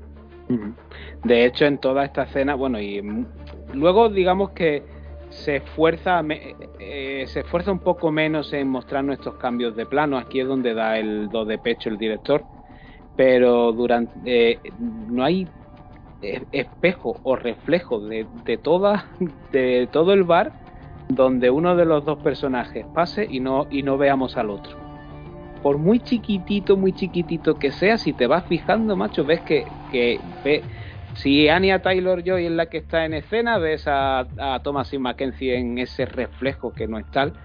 Es un despliegue, macho, visual y de montaje de la, de la escena acojonante, de verdad. Y de repente, de, de repente nos meten un cambio que nos deja como fuera de juego. Y es que eh, cambian los roles y vemos reflejada a Thomasin y nosotros somos Ania. Entonces, eh, Ania o Sandy. Y Sandy, eh, es decir, Ania, se mueve y de repente en el espejo se queda fijada Thomasin. Y volvemos al punto de vista de Thomasin. Brillante, amigo Wright, brillante. Bueno, ¿avanzamos por la peli? Sí, sí. Avanzamos, avanzamos. El maldito despertador le, revienta, le revienta el sueño a Ellie, como pasará de aquí en adelante en casi todas sus noches, o en algunas le salvará, y le toca ir a su cruda realidad, pero este contacto con Sandy ha inspirado a nuestra futura mm, diseñadora de, moda, y el vestido vaporoso y rosa que vestía la buena de Sandy a, sirve de inspiración para su creación, algo que empieza a sorprender a sus compañeros que no que aún no la tienen calificada como el patito feo del grupo, es decir, Chocasta y el resto, y sus profesores. Del, eh, aquí descubriremos algo que me parece muy curioso y que no he llegado yo a entender el por qué, que es que eh, en uno de estos arrebatos amorosos entre Sandy y, y Jack, eh, le hace un chupón en el cuello a Sandy y ese chupón también lo tiene Ellie en la realidad. Y uf, esta, este paso, digamos, del sueño a la realidad muy a lo, a lo pesadilla en el Street, a mí no me termina de, de cuadrar. No sé a vosotros. No, pero es que eh, el, el, amigo. mm, A ver, eh, le ubico porque no me acuerdo del nombre ni del actor ni del personaje. El que le coge la lata de Coca-Cola que Sí. pone él y en la nevera, Sí, sí. eh, le hace le hace un chupetón. O sea, les hacen un chupetón Matt Smith y el, y el amigo negro de eh, de Ellie Sí. eh, en, la, No. en el momento ese que se están en la fiesta de Halloween. pero, pero te No, estás eso, a- eso no, pasa, eso pasa antes, ¿eh? Pasa Pero antes. El chupetón es antes. claro, el chupetón, chupetón en el, antes- Ah, el, vale. el chupetón en el cuello de Ellie es de- de- después de la primera noche que ha, que ha conocido a Sandy. Ahí Ah, ya vale. tiene ella el, el chupetón y no me cuadra a mí, digamos, que ella se traiga a la realidad los efectos que se causan en el sueño. Pero bueno. No sabemos. Bueno, pues eh, puede, puede ser que ella era. Yo, es que eh, el recuerdo que tenía lo he mezclado con la escena posterior que él sí que hace un chupetón. Sí, eso viene más Eh, adelante. Sí, eh, no, pues puede ser porque en el momento que le hizo el chupetón, eh, se lo hizo a, a Sandy estando Ellie dentro de Sandy, por llamarlo de alguna manera. Sí, sí, sí, no, sí, sí, yo lo entiendo que ella vive, digamos, en el cuerpo de Sandy y todo, pero no sé, el que se lo traiga a la realidad, bueno, tampoco es, al final termina viendo una historia de fantasma y de precognición paranormal, que bueno, no le vamos a poner esta pega, es eh, tampoco, ¿no? Bueno, seguimos. Eh, Eli, tras su día en, la oficina, por decirlo de alguna forma, está deseando llegar a la cama para volver a soñar con Sandy y seguir un poco esta telenovela que se ha encontrado en, en sus sueños. Y descubre que Jack, como le dijo, la, la recoge y la lleva a un club nocturno, el Rialto, ¿no? Creo que se llamaba. El Rialto. Por Rialto El real. donde el dueño del local ha acordado una cita allí con Jack para que Sandy haga una prueba. En principio parece que para ser la cantante principal del local y demás. Aquí es donde Ana, Anya Taylor Joy se marca el downtown a capela y nos deja con, con, con la boca abierta. Eh, eh, Jack y Sandy pues tendrán una noche también de fiesta y, al, y algarobía porque bueno la, el, dueño del local se ha quedado también pregnado de ella y la contrata. Cuando Ellie se levanta pues digamos toma la decisión de eh, quiero ser como Sandy se va a la peluquería se pone el mismo corte de pelo se tiñe el pelo de rubio se va a una tienda de ropa para buscar bueno ropa de los 60 en concreto para buscar un modelo muy similar al de ella. Curiosamente, no sé si habéis reconocido la gabardina blanca que se compra con otra película de aquí el amigo Edgar Wright. ¿No la relacionáis? No ¿No, caigo. os suena? Eh, Ahora. en, ay, en, en Scott Pilgrim, esa gabardina se usa también, un personaje. Ah, vale. Es la misma, clavada. Total, que Pues digamos. como, no sea, que, como no sea de Ramona Flowers, no sé de quién será. eh, de pensando yo lo mismo. eh, ¿De Ramona puede ser? No, de Ramona no la lleva. Es que no me acuerdo del nombre del, del personaje ahora mismo. Ah. A ver si lo, si lo busco y os lo, y os lo cuento. Eh, total, que Eli ha decidido, Es que digamos. eh, eh, Edward Wright, a, a cuenta de esto, mete elementos de otras de sus películas en las nuevas. Es decir, en todas las películas hay cosas de las películas pasadas de, de Edward Wright. Lo de la gabardina no me había quedado con ello, pero hay cosas de. eh, ele- elementos, por ejemplo, de, de la trilogía El Corneto, de, de las películas anteriores, eh, se van viendo de nuevo en las siguientes.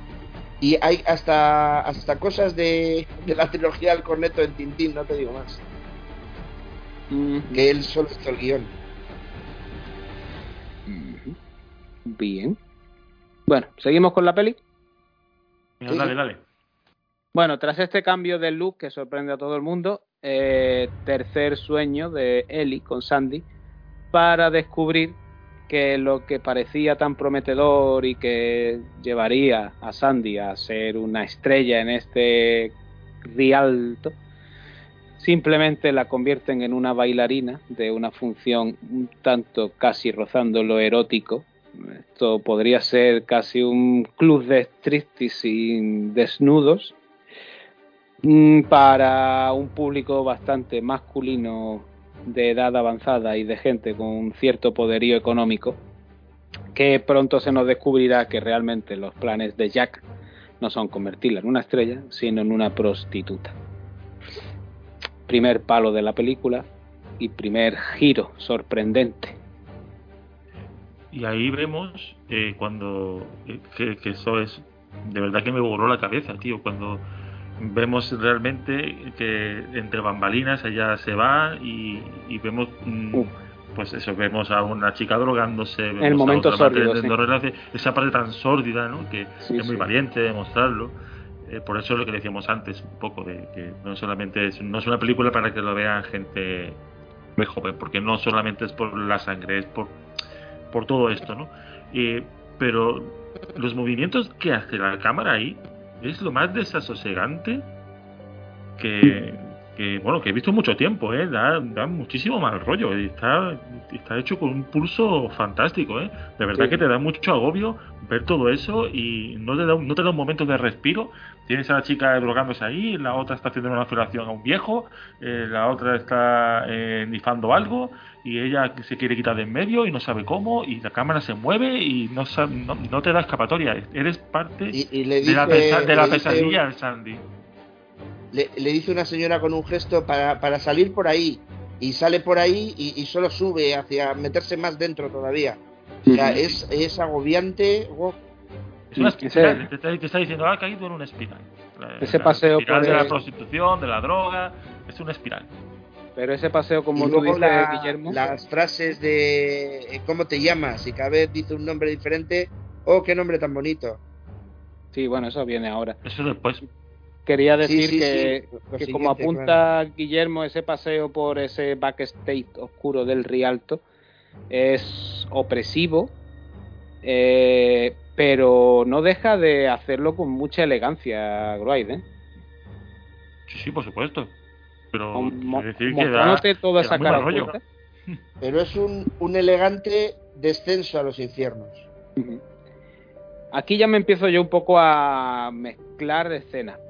Creo recordar que ahora es cuando viene esta sucesión que ha, que ha avanzado Asier, donde vemos esas noches de prostitución de Sandy, que empiezan con el conocer en el bar al, cliente de turno y, y todos tienen la misma conversación. Te pongo una copa de champán, hola, ¿cómo te llamas? Ella le va diciendo cada vez un- uno de sus nombres, Alexandra, Alex, Sandy, y todos responden, oh, qué nombre más bonito, como me da igual, solo quiero metértela en la boca.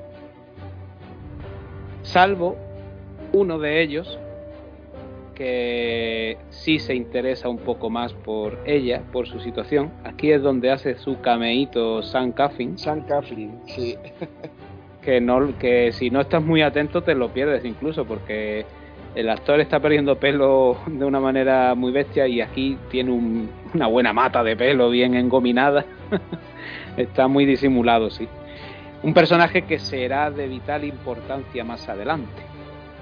Eh, se nos ha olvidado contar, creo, que como Eli se ha mudado a este piso, se ha gastado el dinero en la ropa y demás, se ha quedado un poco, se ha gastado el dinero que tenía de la pensión de, esta beca y se ve abocada a empezar a trabajar en un bar, el bar que hemos nombrado antes, el Tucán, donde la co-guionista de la película eh, trabajó durante un cierto tiempo, aquí lo reflejan, y allí es donde va a conocer al personaje de Lindsay, ¿no?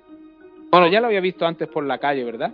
Sí, sí, sí. Eh, saliendo de un, de un local de dudosa reputación, digamos. Sí, sí, en la cabina de teléfonos medio oculta, sí. Mm, está allá escondida y lo ve con esos andares de, tío chulo. De hombre mayor. De viejo verde, con todas las letras. Aquí un Teres Stamp que está impresionante, de verdad. Tiene muy poquito, muy poquito, muy poquito, pero pero impone y, da un miedo que a la película le viene muy bien que lo dé, aunque ya veremos en el giro que no tenía por qué hacerlo. Pero bueno. Y nos está jugando Edward Wright con nosotros y con nuestra percepción de las cosas. Sí, por eso yo dije antes que el guion es un poco tramposo. Y ya explicaré cuando lleguemos al giro final el por qué. Eso es la, la aplicación pero es que necesita ser así eh, por el tema de la aplicación de te voy a presentar a más de un personaje, porque si solo te presento a uno, vas a saber enseguida quién es el, el culpable. Entonces te voy a presentar a más de uno para que tengas la duda. No, pero no voy por los personajes que presenta, sino por el por qué arranca todo y el punto de vista del, que se nos pone. Pero prefiero verlo cuando lleguemos al, al, final al giro y, además Guille creo que iba a meter cuchara aquí. Sí. Eh, sí, que nos hemos saltado eh, una secuencia que me encanta es cuando ella se tiñe de rubio y empieza, empieza, empieza a ser como, como Sandy, o, la parte buena que le gusta de Sandy, la parte bonita. Nos encanta esa secuencia, como ella gana en seguridad, mm. se, la de, feliz. La profesora, ¿y esto? ¿Tú crees que sí, hombre, que sí? que Pero esta tela, no, hazme caso, que yo lo tengo ya tal. Y, en fin, y la, y la profesora le alaba delante de todos bueno, chicos, eh, esto es lo que yo quiero, eh, que, que, creáis en, vuestro trabajo, en vosotros mismos, y como ella realmente por fin está viviendo el sueño de, en fin, de, Londres y la vida que ella quiere.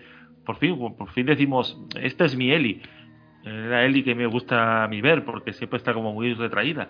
Y bueno, eh, me gusta mucho porque, en fin, es una chica que parece que por fin está siendo feliz y, y te cae bien, tú quieres que ella sea feliz.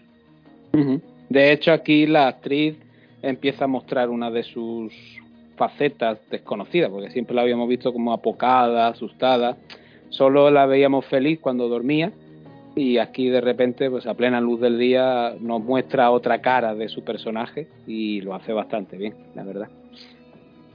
Eh, siguiendo con la peli, si os parece, eh, todos los sueños a partir de aquí ya de Ellie se irán tornando cada vez más agobiantes, porque todo tiene ya que ver con esta faceta de prostitución de Sandy, el maltrato al que le somete Jack. Eh, y digamos que Ellie aquí empieza a traerse al mundo real las apariciones de estos mm, clientes de Sandy que la empiezan a perseguir. Ya veremos más adelante el por qué la perseguían en verdad. Aquí todo parece que quieren hacer con ella lo mismo que hacían con Sandy. Esto lleva entre, entre tanto la relación, digamos, entre, entre Eli y su compañero, del cual no nos acordamos del nombre, perdonad, el moreno, a partir de ahora. Eh, si digamos Michael, que... Michael o una cosa así. Eh. Sí, bueno, es el nombre del actor, pero es que el personaje no me acuerdo me ha parecido eh, tan insustancial. No sé, el chico de la lata que le quita la lata, no sé. Vale, John. John. Es, es que además le dan el nombre de, de ¿cómo te llamas? John, tú mismo. Sí, sí, es el nombre más genérico de, del Sí, mundo sí, anglosajón, ¿eh? O sea, Él le propone a Ellie, que la ve un poco agobiada, de que hay una fiesta de Halloween, que si quiere acudir, y ella, eh, cuando en circunstancias normales, estas noches atrás, hubiera dicho que no, porque estaba deseando llegar a la cama para volver a, a meterse en la piel de Sandy, ahora está deseando huir de esos sueños que se han tornado en pesadillas. Acuden a esta fiesta de Halloween los dos, aquí donde vemos el homenaje a, a Jóvenes y Brujas con el grupo de Yocasta y sus amigas, que van exactamente iguales vestidas que Ness Campbell y compañía en, la, en, en aquella peli. Y tras unos bailes, unos tragos, eh, John y, y, Ellie, digamos que se le sube un poquito la temperatura. Y Ellie le invita a su casa, aunque sabe que la norma de la señora Collins es que no hay chicos a partir de las 8. Eh, suben a la habitación con mucho cuidado, allí empiezan a tontear, a empezar una relación sexual, pero esta relación se va a entremezclar con los sueños, como si fuera Sandy, y empieza a vivir en sus propias carnes una de las muchas de las violaciones y una en particular con Jack. Jack al que Sandy arañará en la cara y veremos que él coge un cuchillo y se nos da a entender que apuñaló y mató aquí a Sandy.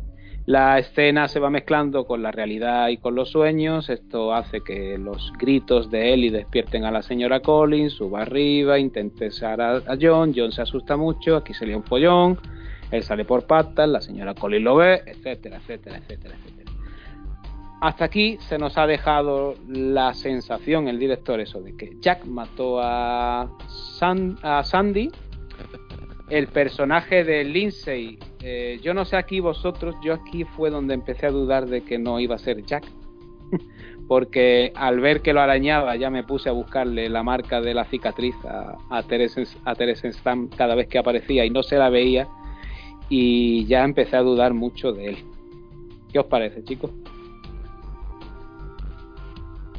Pues que yo eh, al, al ver el momento Yalo la cara eh, de la de la chica reflejada en el cuchillo y el cuchillo penetrar como 10 veces en el cuerpo de la chica, yo ya daba a la chica por muerta.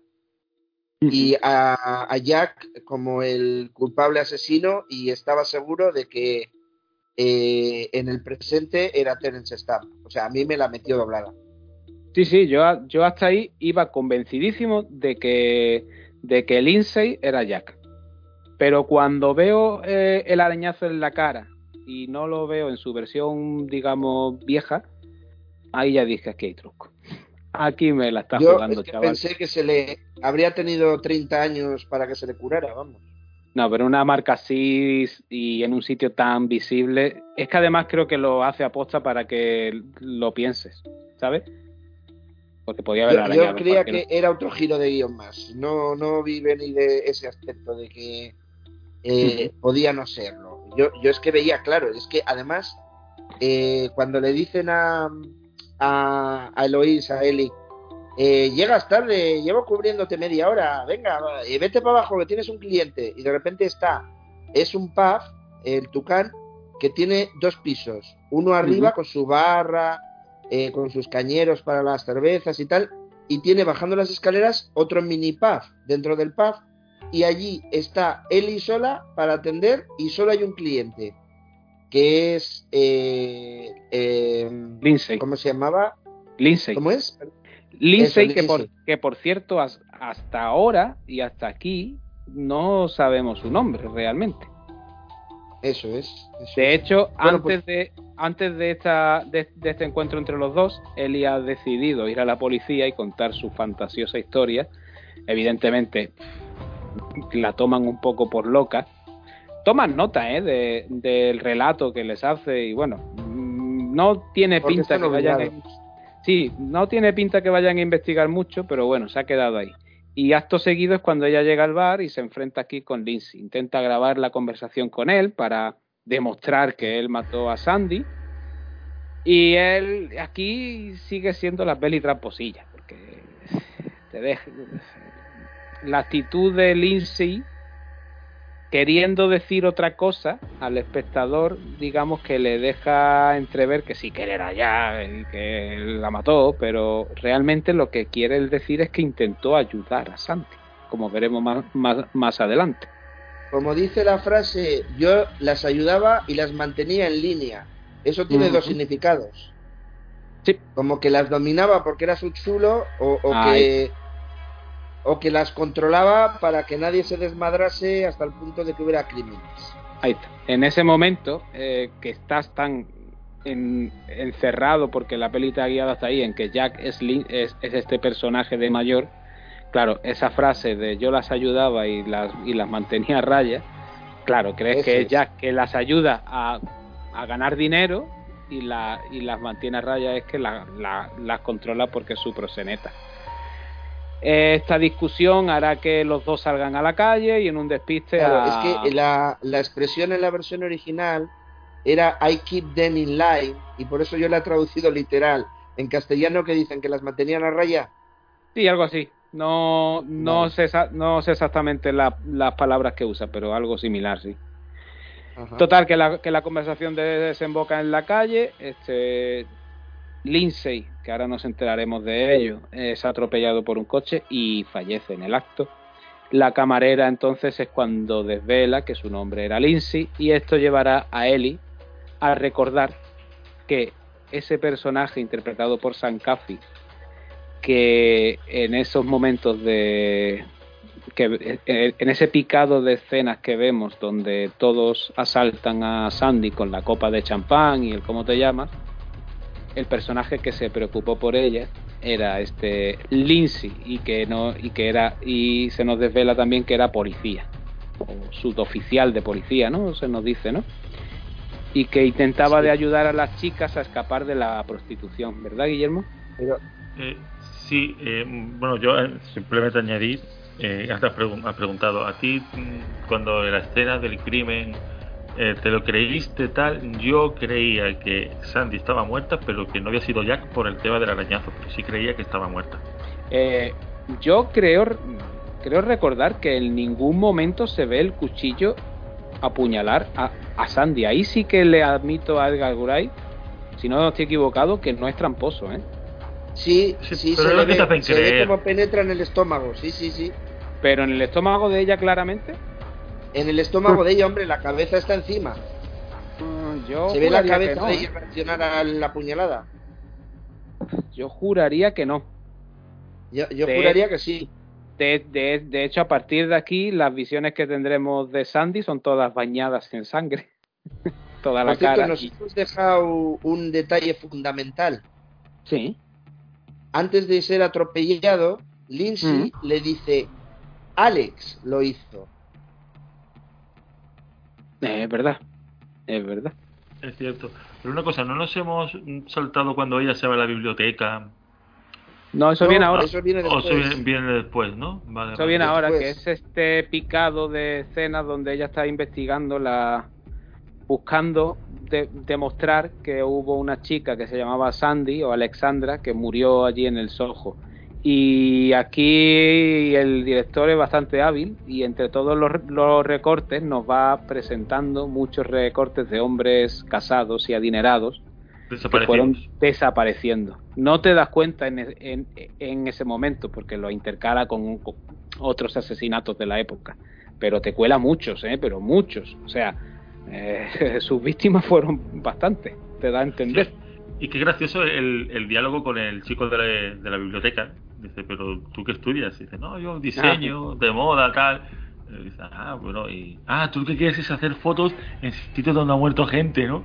Y sí, ¡guau, qué guay! Es un flipado, sí, es un Los flipado. flipaillos, los flipaillos modernillos estos, sí. sí, muy grande. Aquí, aquí es donde la, la pesadilla que está viviendo él y se desmadra ya hasta tal punto que estos fantasmas que la acechan de los hombres que que fueron clientes de Sandy la van persiguiendo eh, hasta tal punto que creyendo que va a apuñalar a uno de ellos está a un palmo de cargarse a Yocasta con, con unas tijeras. Entonces se la tienen que llevar de allí. Eh, John, si no me equivoco, de aquí ya van al piso, ¿no? Con John, ¿no? Puede ser. Aquí es cuando ella decide irse de Londres. Sí, sí, sí, sí. Sí. sí, sí. Que va con- final de la película, sí. Estoy intentando recordar cuándo tiene lugar eh, la escena del callejón con todos los fantasmas de los fallecidos. Aquí cuando sale ahí? huyendo del. No, ¿De la biblioteca? no. An- o antes de la biblioteca, cuando ella sale corriendo del bar. No, yo creo han- que han es atropellado a la biblioteca y luego eso. Puede ser, esa escena del callejón es muy potente, pero muy, muy, muy, sí, muy no, potente. porque cuando sale huyendo de la de la biblioteca, incluso dejando a John atrás, que es quien salva a Yocasta, porque si no la agarra Sí, del brazo en ese momento, le clava las Ah. tijeras en el ojo.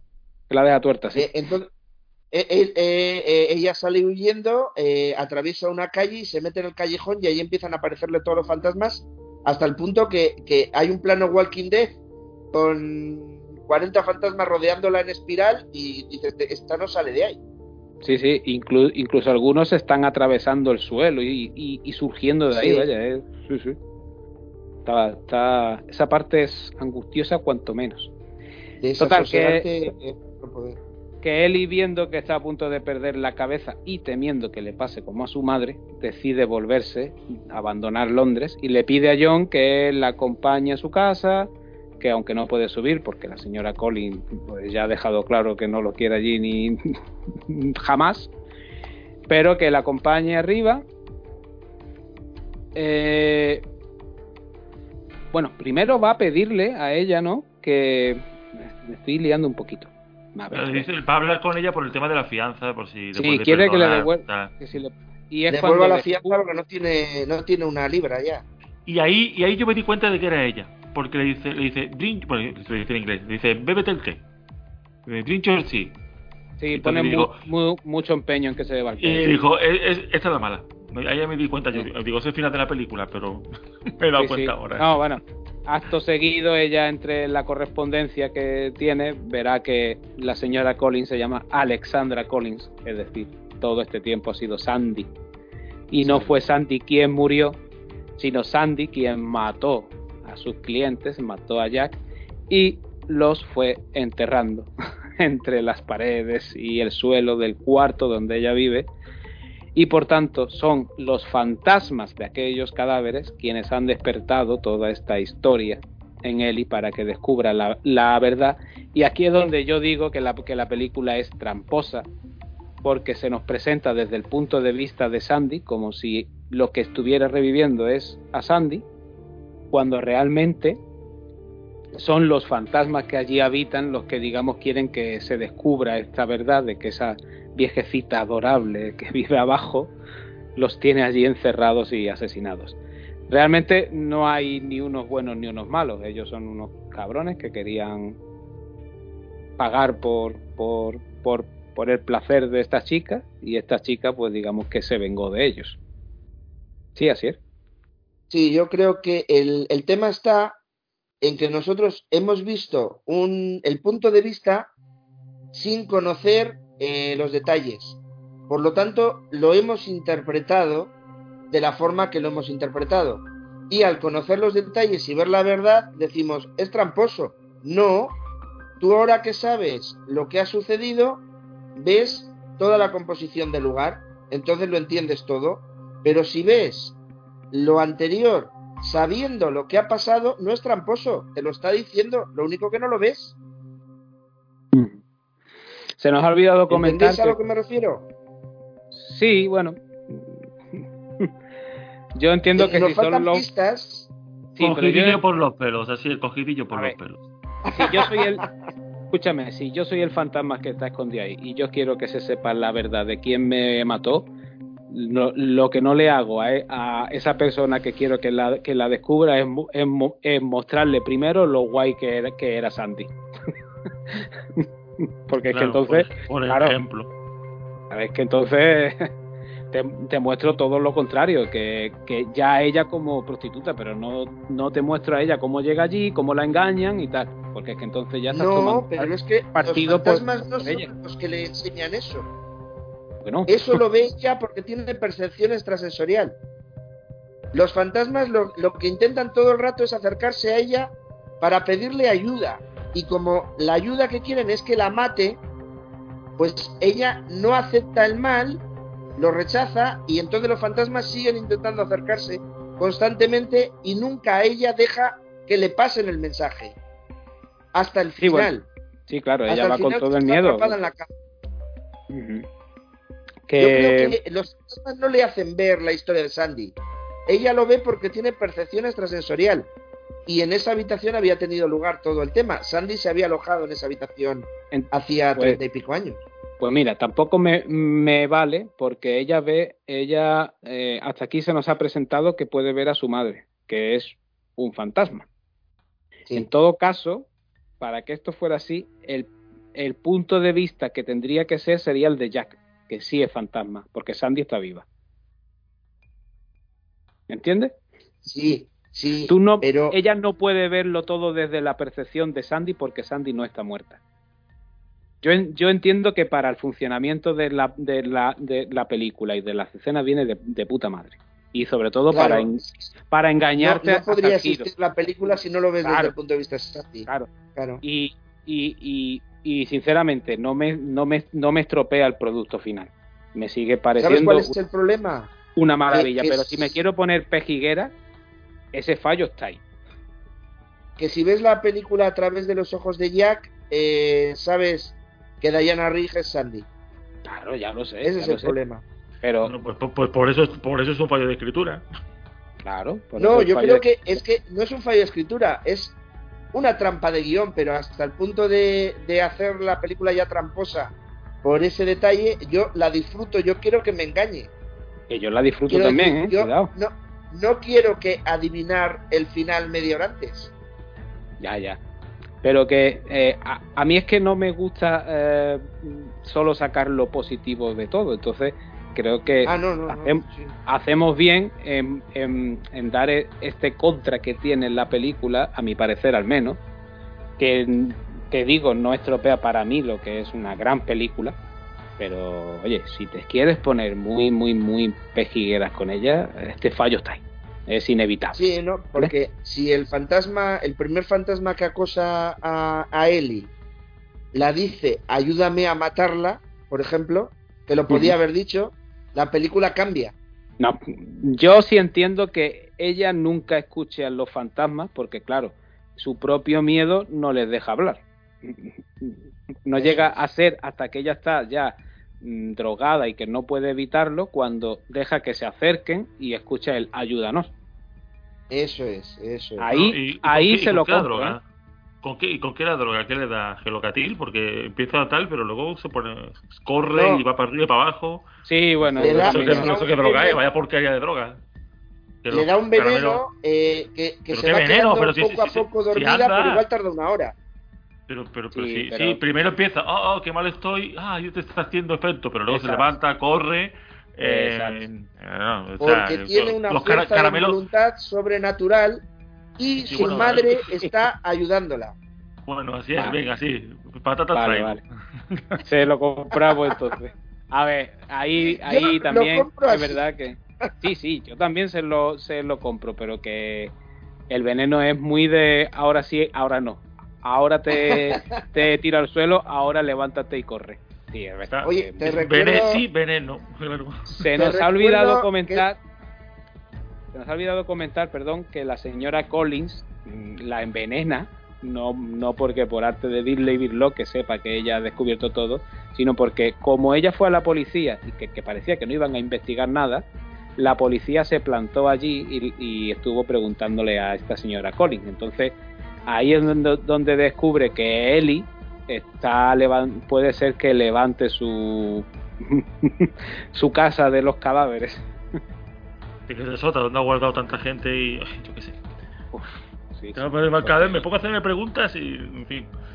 Si todos Pero, esos oye, pero- fantasmas pero me que encanta están la peli, nos me encanta. Ah, Eh, quería comentar que al fantasmas respecto de lo del veneno, en... ay, perdón, perdón. no, que digo que si todos esos fantasmas que se ha cargado son los que aparecen, en ese cuarto no caben. Ya te digo yo que no. y la de veces que ha levantado el suelo y, y, la, y la pared es peor que el señor White cuando iba a, a la American en Spectre. ¿Qué ibas a decir del veneno, así es? Sí, no, que lo del veneno y que eh, hay que me empiezo a sentir mal, hay que ahora me levanto, hay que ahora subo las escaleras. Eh, ¿Cuántas películas le han pegado un tiro al protagonista y parece, uh, ya, ya eh, han acabado con él y, y es capaz todavía de, de, vencer a tres sicarios y al malo y, y, y al final eh, parece que no le duele nada y le duele en el último momento cuando ya ha terminado. Y Te ahí lo aceptamos. Vale, te lo compro, venga. I- Iba a poner un, un ejemplo con spoiler muy reciente, pero no voy a entrar ahí. No, solo spoiler de este y porque lo hemos avisado. No, no, no, Eh. no, no digo nada, no digo nada. Y bueno, hay otra cosa que tampoco me cuadra, porque si la señora Colin, bueno, Sandy, dice que se va a suicidar, ¿por qué vas a matar a Ellie? ¿Qué más te da, chata? Pregunto. Para ¿eh? que la policía deje de investigar por cuando se ha suicidado la cría esta. Porque estaba loca. Y entonces ya dejamos de investigar porque sí, estaba loca. ¿Para qué vamos a Sí, investigar? Es cierto, ella se va a suicidar cuando ve que ya lo tiene todo perdido. Es verdad. No es una cosa que tenga premeditada, es verdad, es verdad, es verdad. Eh, y fin de la película, si no recuerdo mal. Bueno, no, vemos ¿No? que. ¿Cómo? ¿no? Queda, No, no, queda no, no, el no. final. El final que no se sabe si es positivo o negativo. Que es marca de fábrica Edward Wright. Refrescame que se me está olvidando ahora mismo. Pues eh, nos ambientamos, pasan unos meses, eh, está acabando el primer año de carrera Eli y tiene su primer desfile de modas. Sí. Y le están, están apoyando eh, John y, y los amigos que ha hecho eh, en, en la escuela de arte y confección. ¿Y su Eh, abuela? y ya ha ¿Cuál, perdón? Y su abuela también está en el público. Sí, está la abuela. abuela. Ah, está la abuela en el público, cierto, cierto, Sí. cierto. Eh, y termina el desfile y ha sido un éxito, todos han aplaudido en pie eh, a la presentación y están entre bambalinas, eh, se dan un abrazo, tal y cual, y ella se mira al espejo toda orgullosa y ve a... Sandy. Que A la Sandy. despide con Primero la manita. Primero ve a la Primero a su madre. Y luego ve a Sandy. Sí, y lo- pero en el espejo me refiero, a su madre la ve allí con ellos. Y luego en el espejo ve a Sandy. Ahora Sandy es una fantasma. Sí, le, El final no es nada positivo, ¿eh? La va a Bueno. acosar. Bueno, yo creo que sí, porque, a ver, y te explico el porqué. Esta aparición de Sandy, que si te das cuenta, le saluda con la mano y le, y le lanza un beso. Es, de- es decir, no, no, este no le hace así con la manita en el cuello, te voy a rajar. le dice, muy bien, guapa.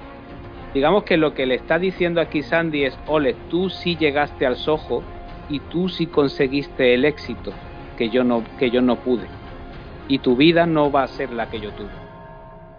Así que No, y, creo vemos que a Sandy de, y vemos a Sandy de joven. Ah, no a Sandy de Sandy mayor, que es cuando pero- la putea. Pero yo creo que no, ¿eh? Yo creo que no. Yo- Yo, creo que lo yo que creo- se está diciendo es, ahora empieza tu pesadilla. mm, yo creo que es más positivo que otra cosa.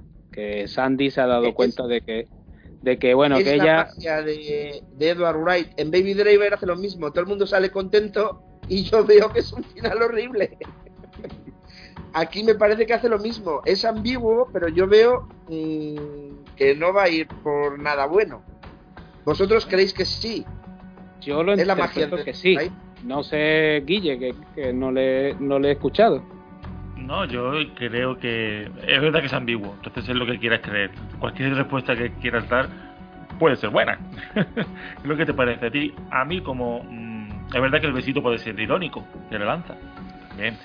Pero bueno, yo lo que veo es a Sandy joven, a- digamos a Anna Taylor Joy, no vemos a la señora esta, no vemos a hecho, no va con el traje va- el vaporoso ro- rosa, el de la Correcto. primera noche. Sí, Ahí es, ahí es Yo la sí. Sandy aún con sueños, no la Sandy a, a la que han castigado ya. Más, ra- más razón para mi teoría. Pero es la misma Sandy. Una Sandy que otra es Sandy. no, pero al no es la misma. La, la, de la, la de la primera noche se va a comer el mundo. Y, Sí, bueno, pero, y va con, la con Sandy optimismo.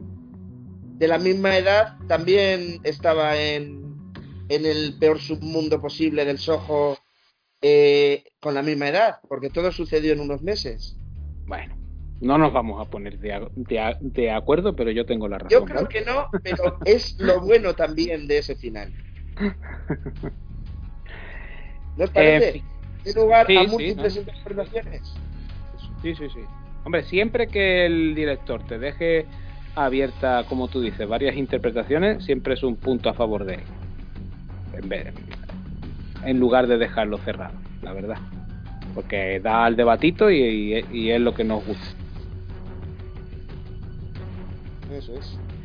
Bueno, no sé, algo que se nos haya escapado de la peli, que recordéis, algo que queráis comentar, creo que le hemos dado un repasito bastante apañado. Bueno, yo doy Bueno. un toque si queréis, a- y, y ahora te dejo paso, Guillermo, por no perder la idea. Eh, al respecto del trabajo de, de Steven Price en la banda sonora, decir que muchos de los efectos de sonido angustiosos de los fantasmas acosando a, eh, a Ellie están hechos con diseño de sonido por el propio compositor, que aparte de, de la partitura original ha creado estos ambientes sonoros angustiosos. Vale. Guillermo, perdona que te haya cortado. No, no pasa nada. Eh, yo quería decir que quizá mi mejor, bueno, mi mejor momento, o el mejor momento de la peli para mí que más disfruté, que he disfrutado muchos, pero cuando ya sabemos que Sandy está metida en algo muy turbio eh, y tenemos ese, ese montaje, lo de las copas de champán, que es un cliente, y Mm. otro cliente y otro cliente, antes de eso está Anna Taylor-Joy bailando, dándolo todo, que a cada plano que cortan tiene un traje diferente, a cada cual le queda mejor, que digo, qué maravilla. Yo el día que el día que yo mande, todas las mujeres tendrán que vestir así como en los años 60. Eh, haré un decreto especial para eso. Qué, qué maravilla, de verdad, qué, qué, qué, qué guapa está ahí, qué, bien baila, por cierto, y está ahí ella- como dándolo todo. Y ese montaje es maravilloso, Exacto. es maravilloso. Ese montaje es un milagro, de verdad. El montaje, el montaje, porque va, va, va cambiando de ropa, pero no pierde el compás de- del baile, tío. Exacto, exacto. Mm. Está haciendo el mismo baile y tú Exacto. ves que. Y, y cada- y a cada vez es un corte y una ropa diferente, pero el baile es el mismo. Y, y eso, eso tiene un trabajo. uf. Es que, Es. Eso yo creo que está rodado con cada traje, hace el baile completo. Sí, en la Se misma marca, claro. El baile completo, el baile completo, el baile completo y luego lo montan. Mm. Sí, o sea pero- que no está que- rodado un pedazo. Hombre, obviamente, es más fácil, porque Claro. es más, más fácil hacer un, cortarlo así y hacerlo así, pero así tiene un trabajo tremendo. Hombre, Sí, eso sí. y que aún no han inventado la ropa que se cambie sola, ¿vale? Bueno, con los nanorobots de Spider-Man, él ya lo hace. Sí, bueno. Y le da Pero la vuelta al traje. No nos metamos por ahí. Ya vendrá Spider-Man dentro de, de poco y os vais a hinchar de Spider-Man. Bueno, esto, esto ha sido un spoiler premeditado para anunciar nuestros especiales de Spider-Man. Sí, vaya trabajito. En breve, criterio cero. En breve, en breve. Y yo creo que podemos despedir el programa, ¿no, amigos? Sí, porque- ya vamos a empezar a hablar de tonterías. Por mi parte, creo que hemos hecho un recorrido completito y, y exhaustivo y con, con mucho, mucho amor y aprecio por la labor de, de Edward Wright y de la producción de esta película. Y que a falta de ver eh, making of de la misma, yo creo que no hay muchos más datos que podamos aportar ahora mismo, la verdad. Es que es- está recién salidita del horno.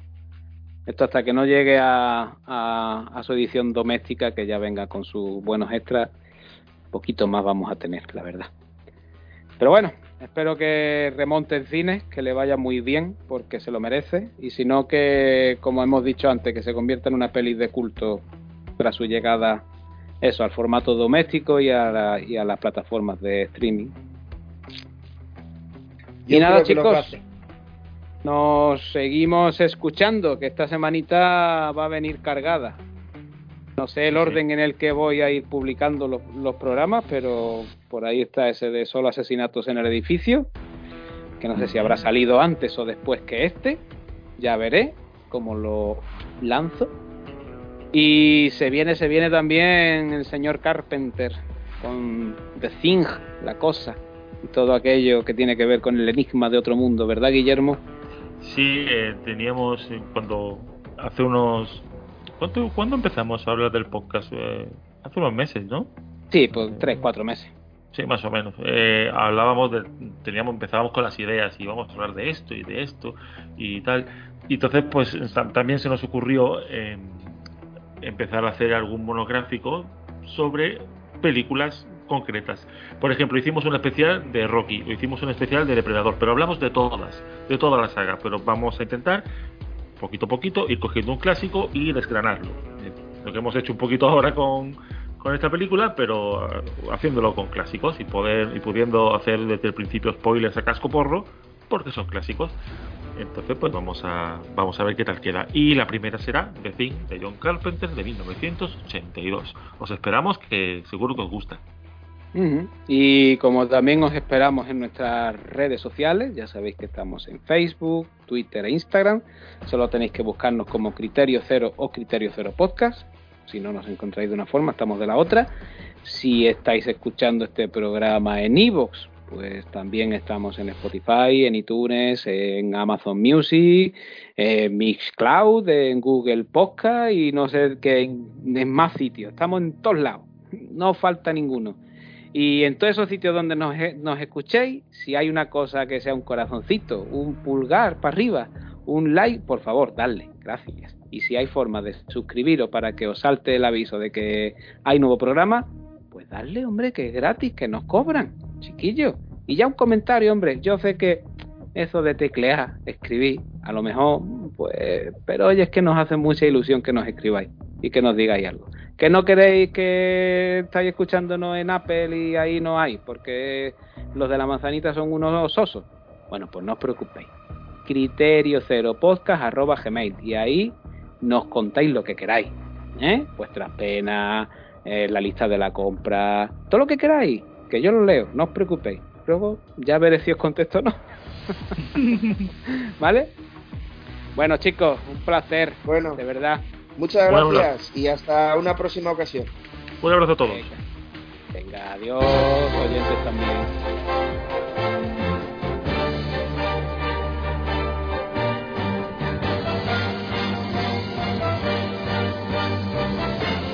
Every night I'm there,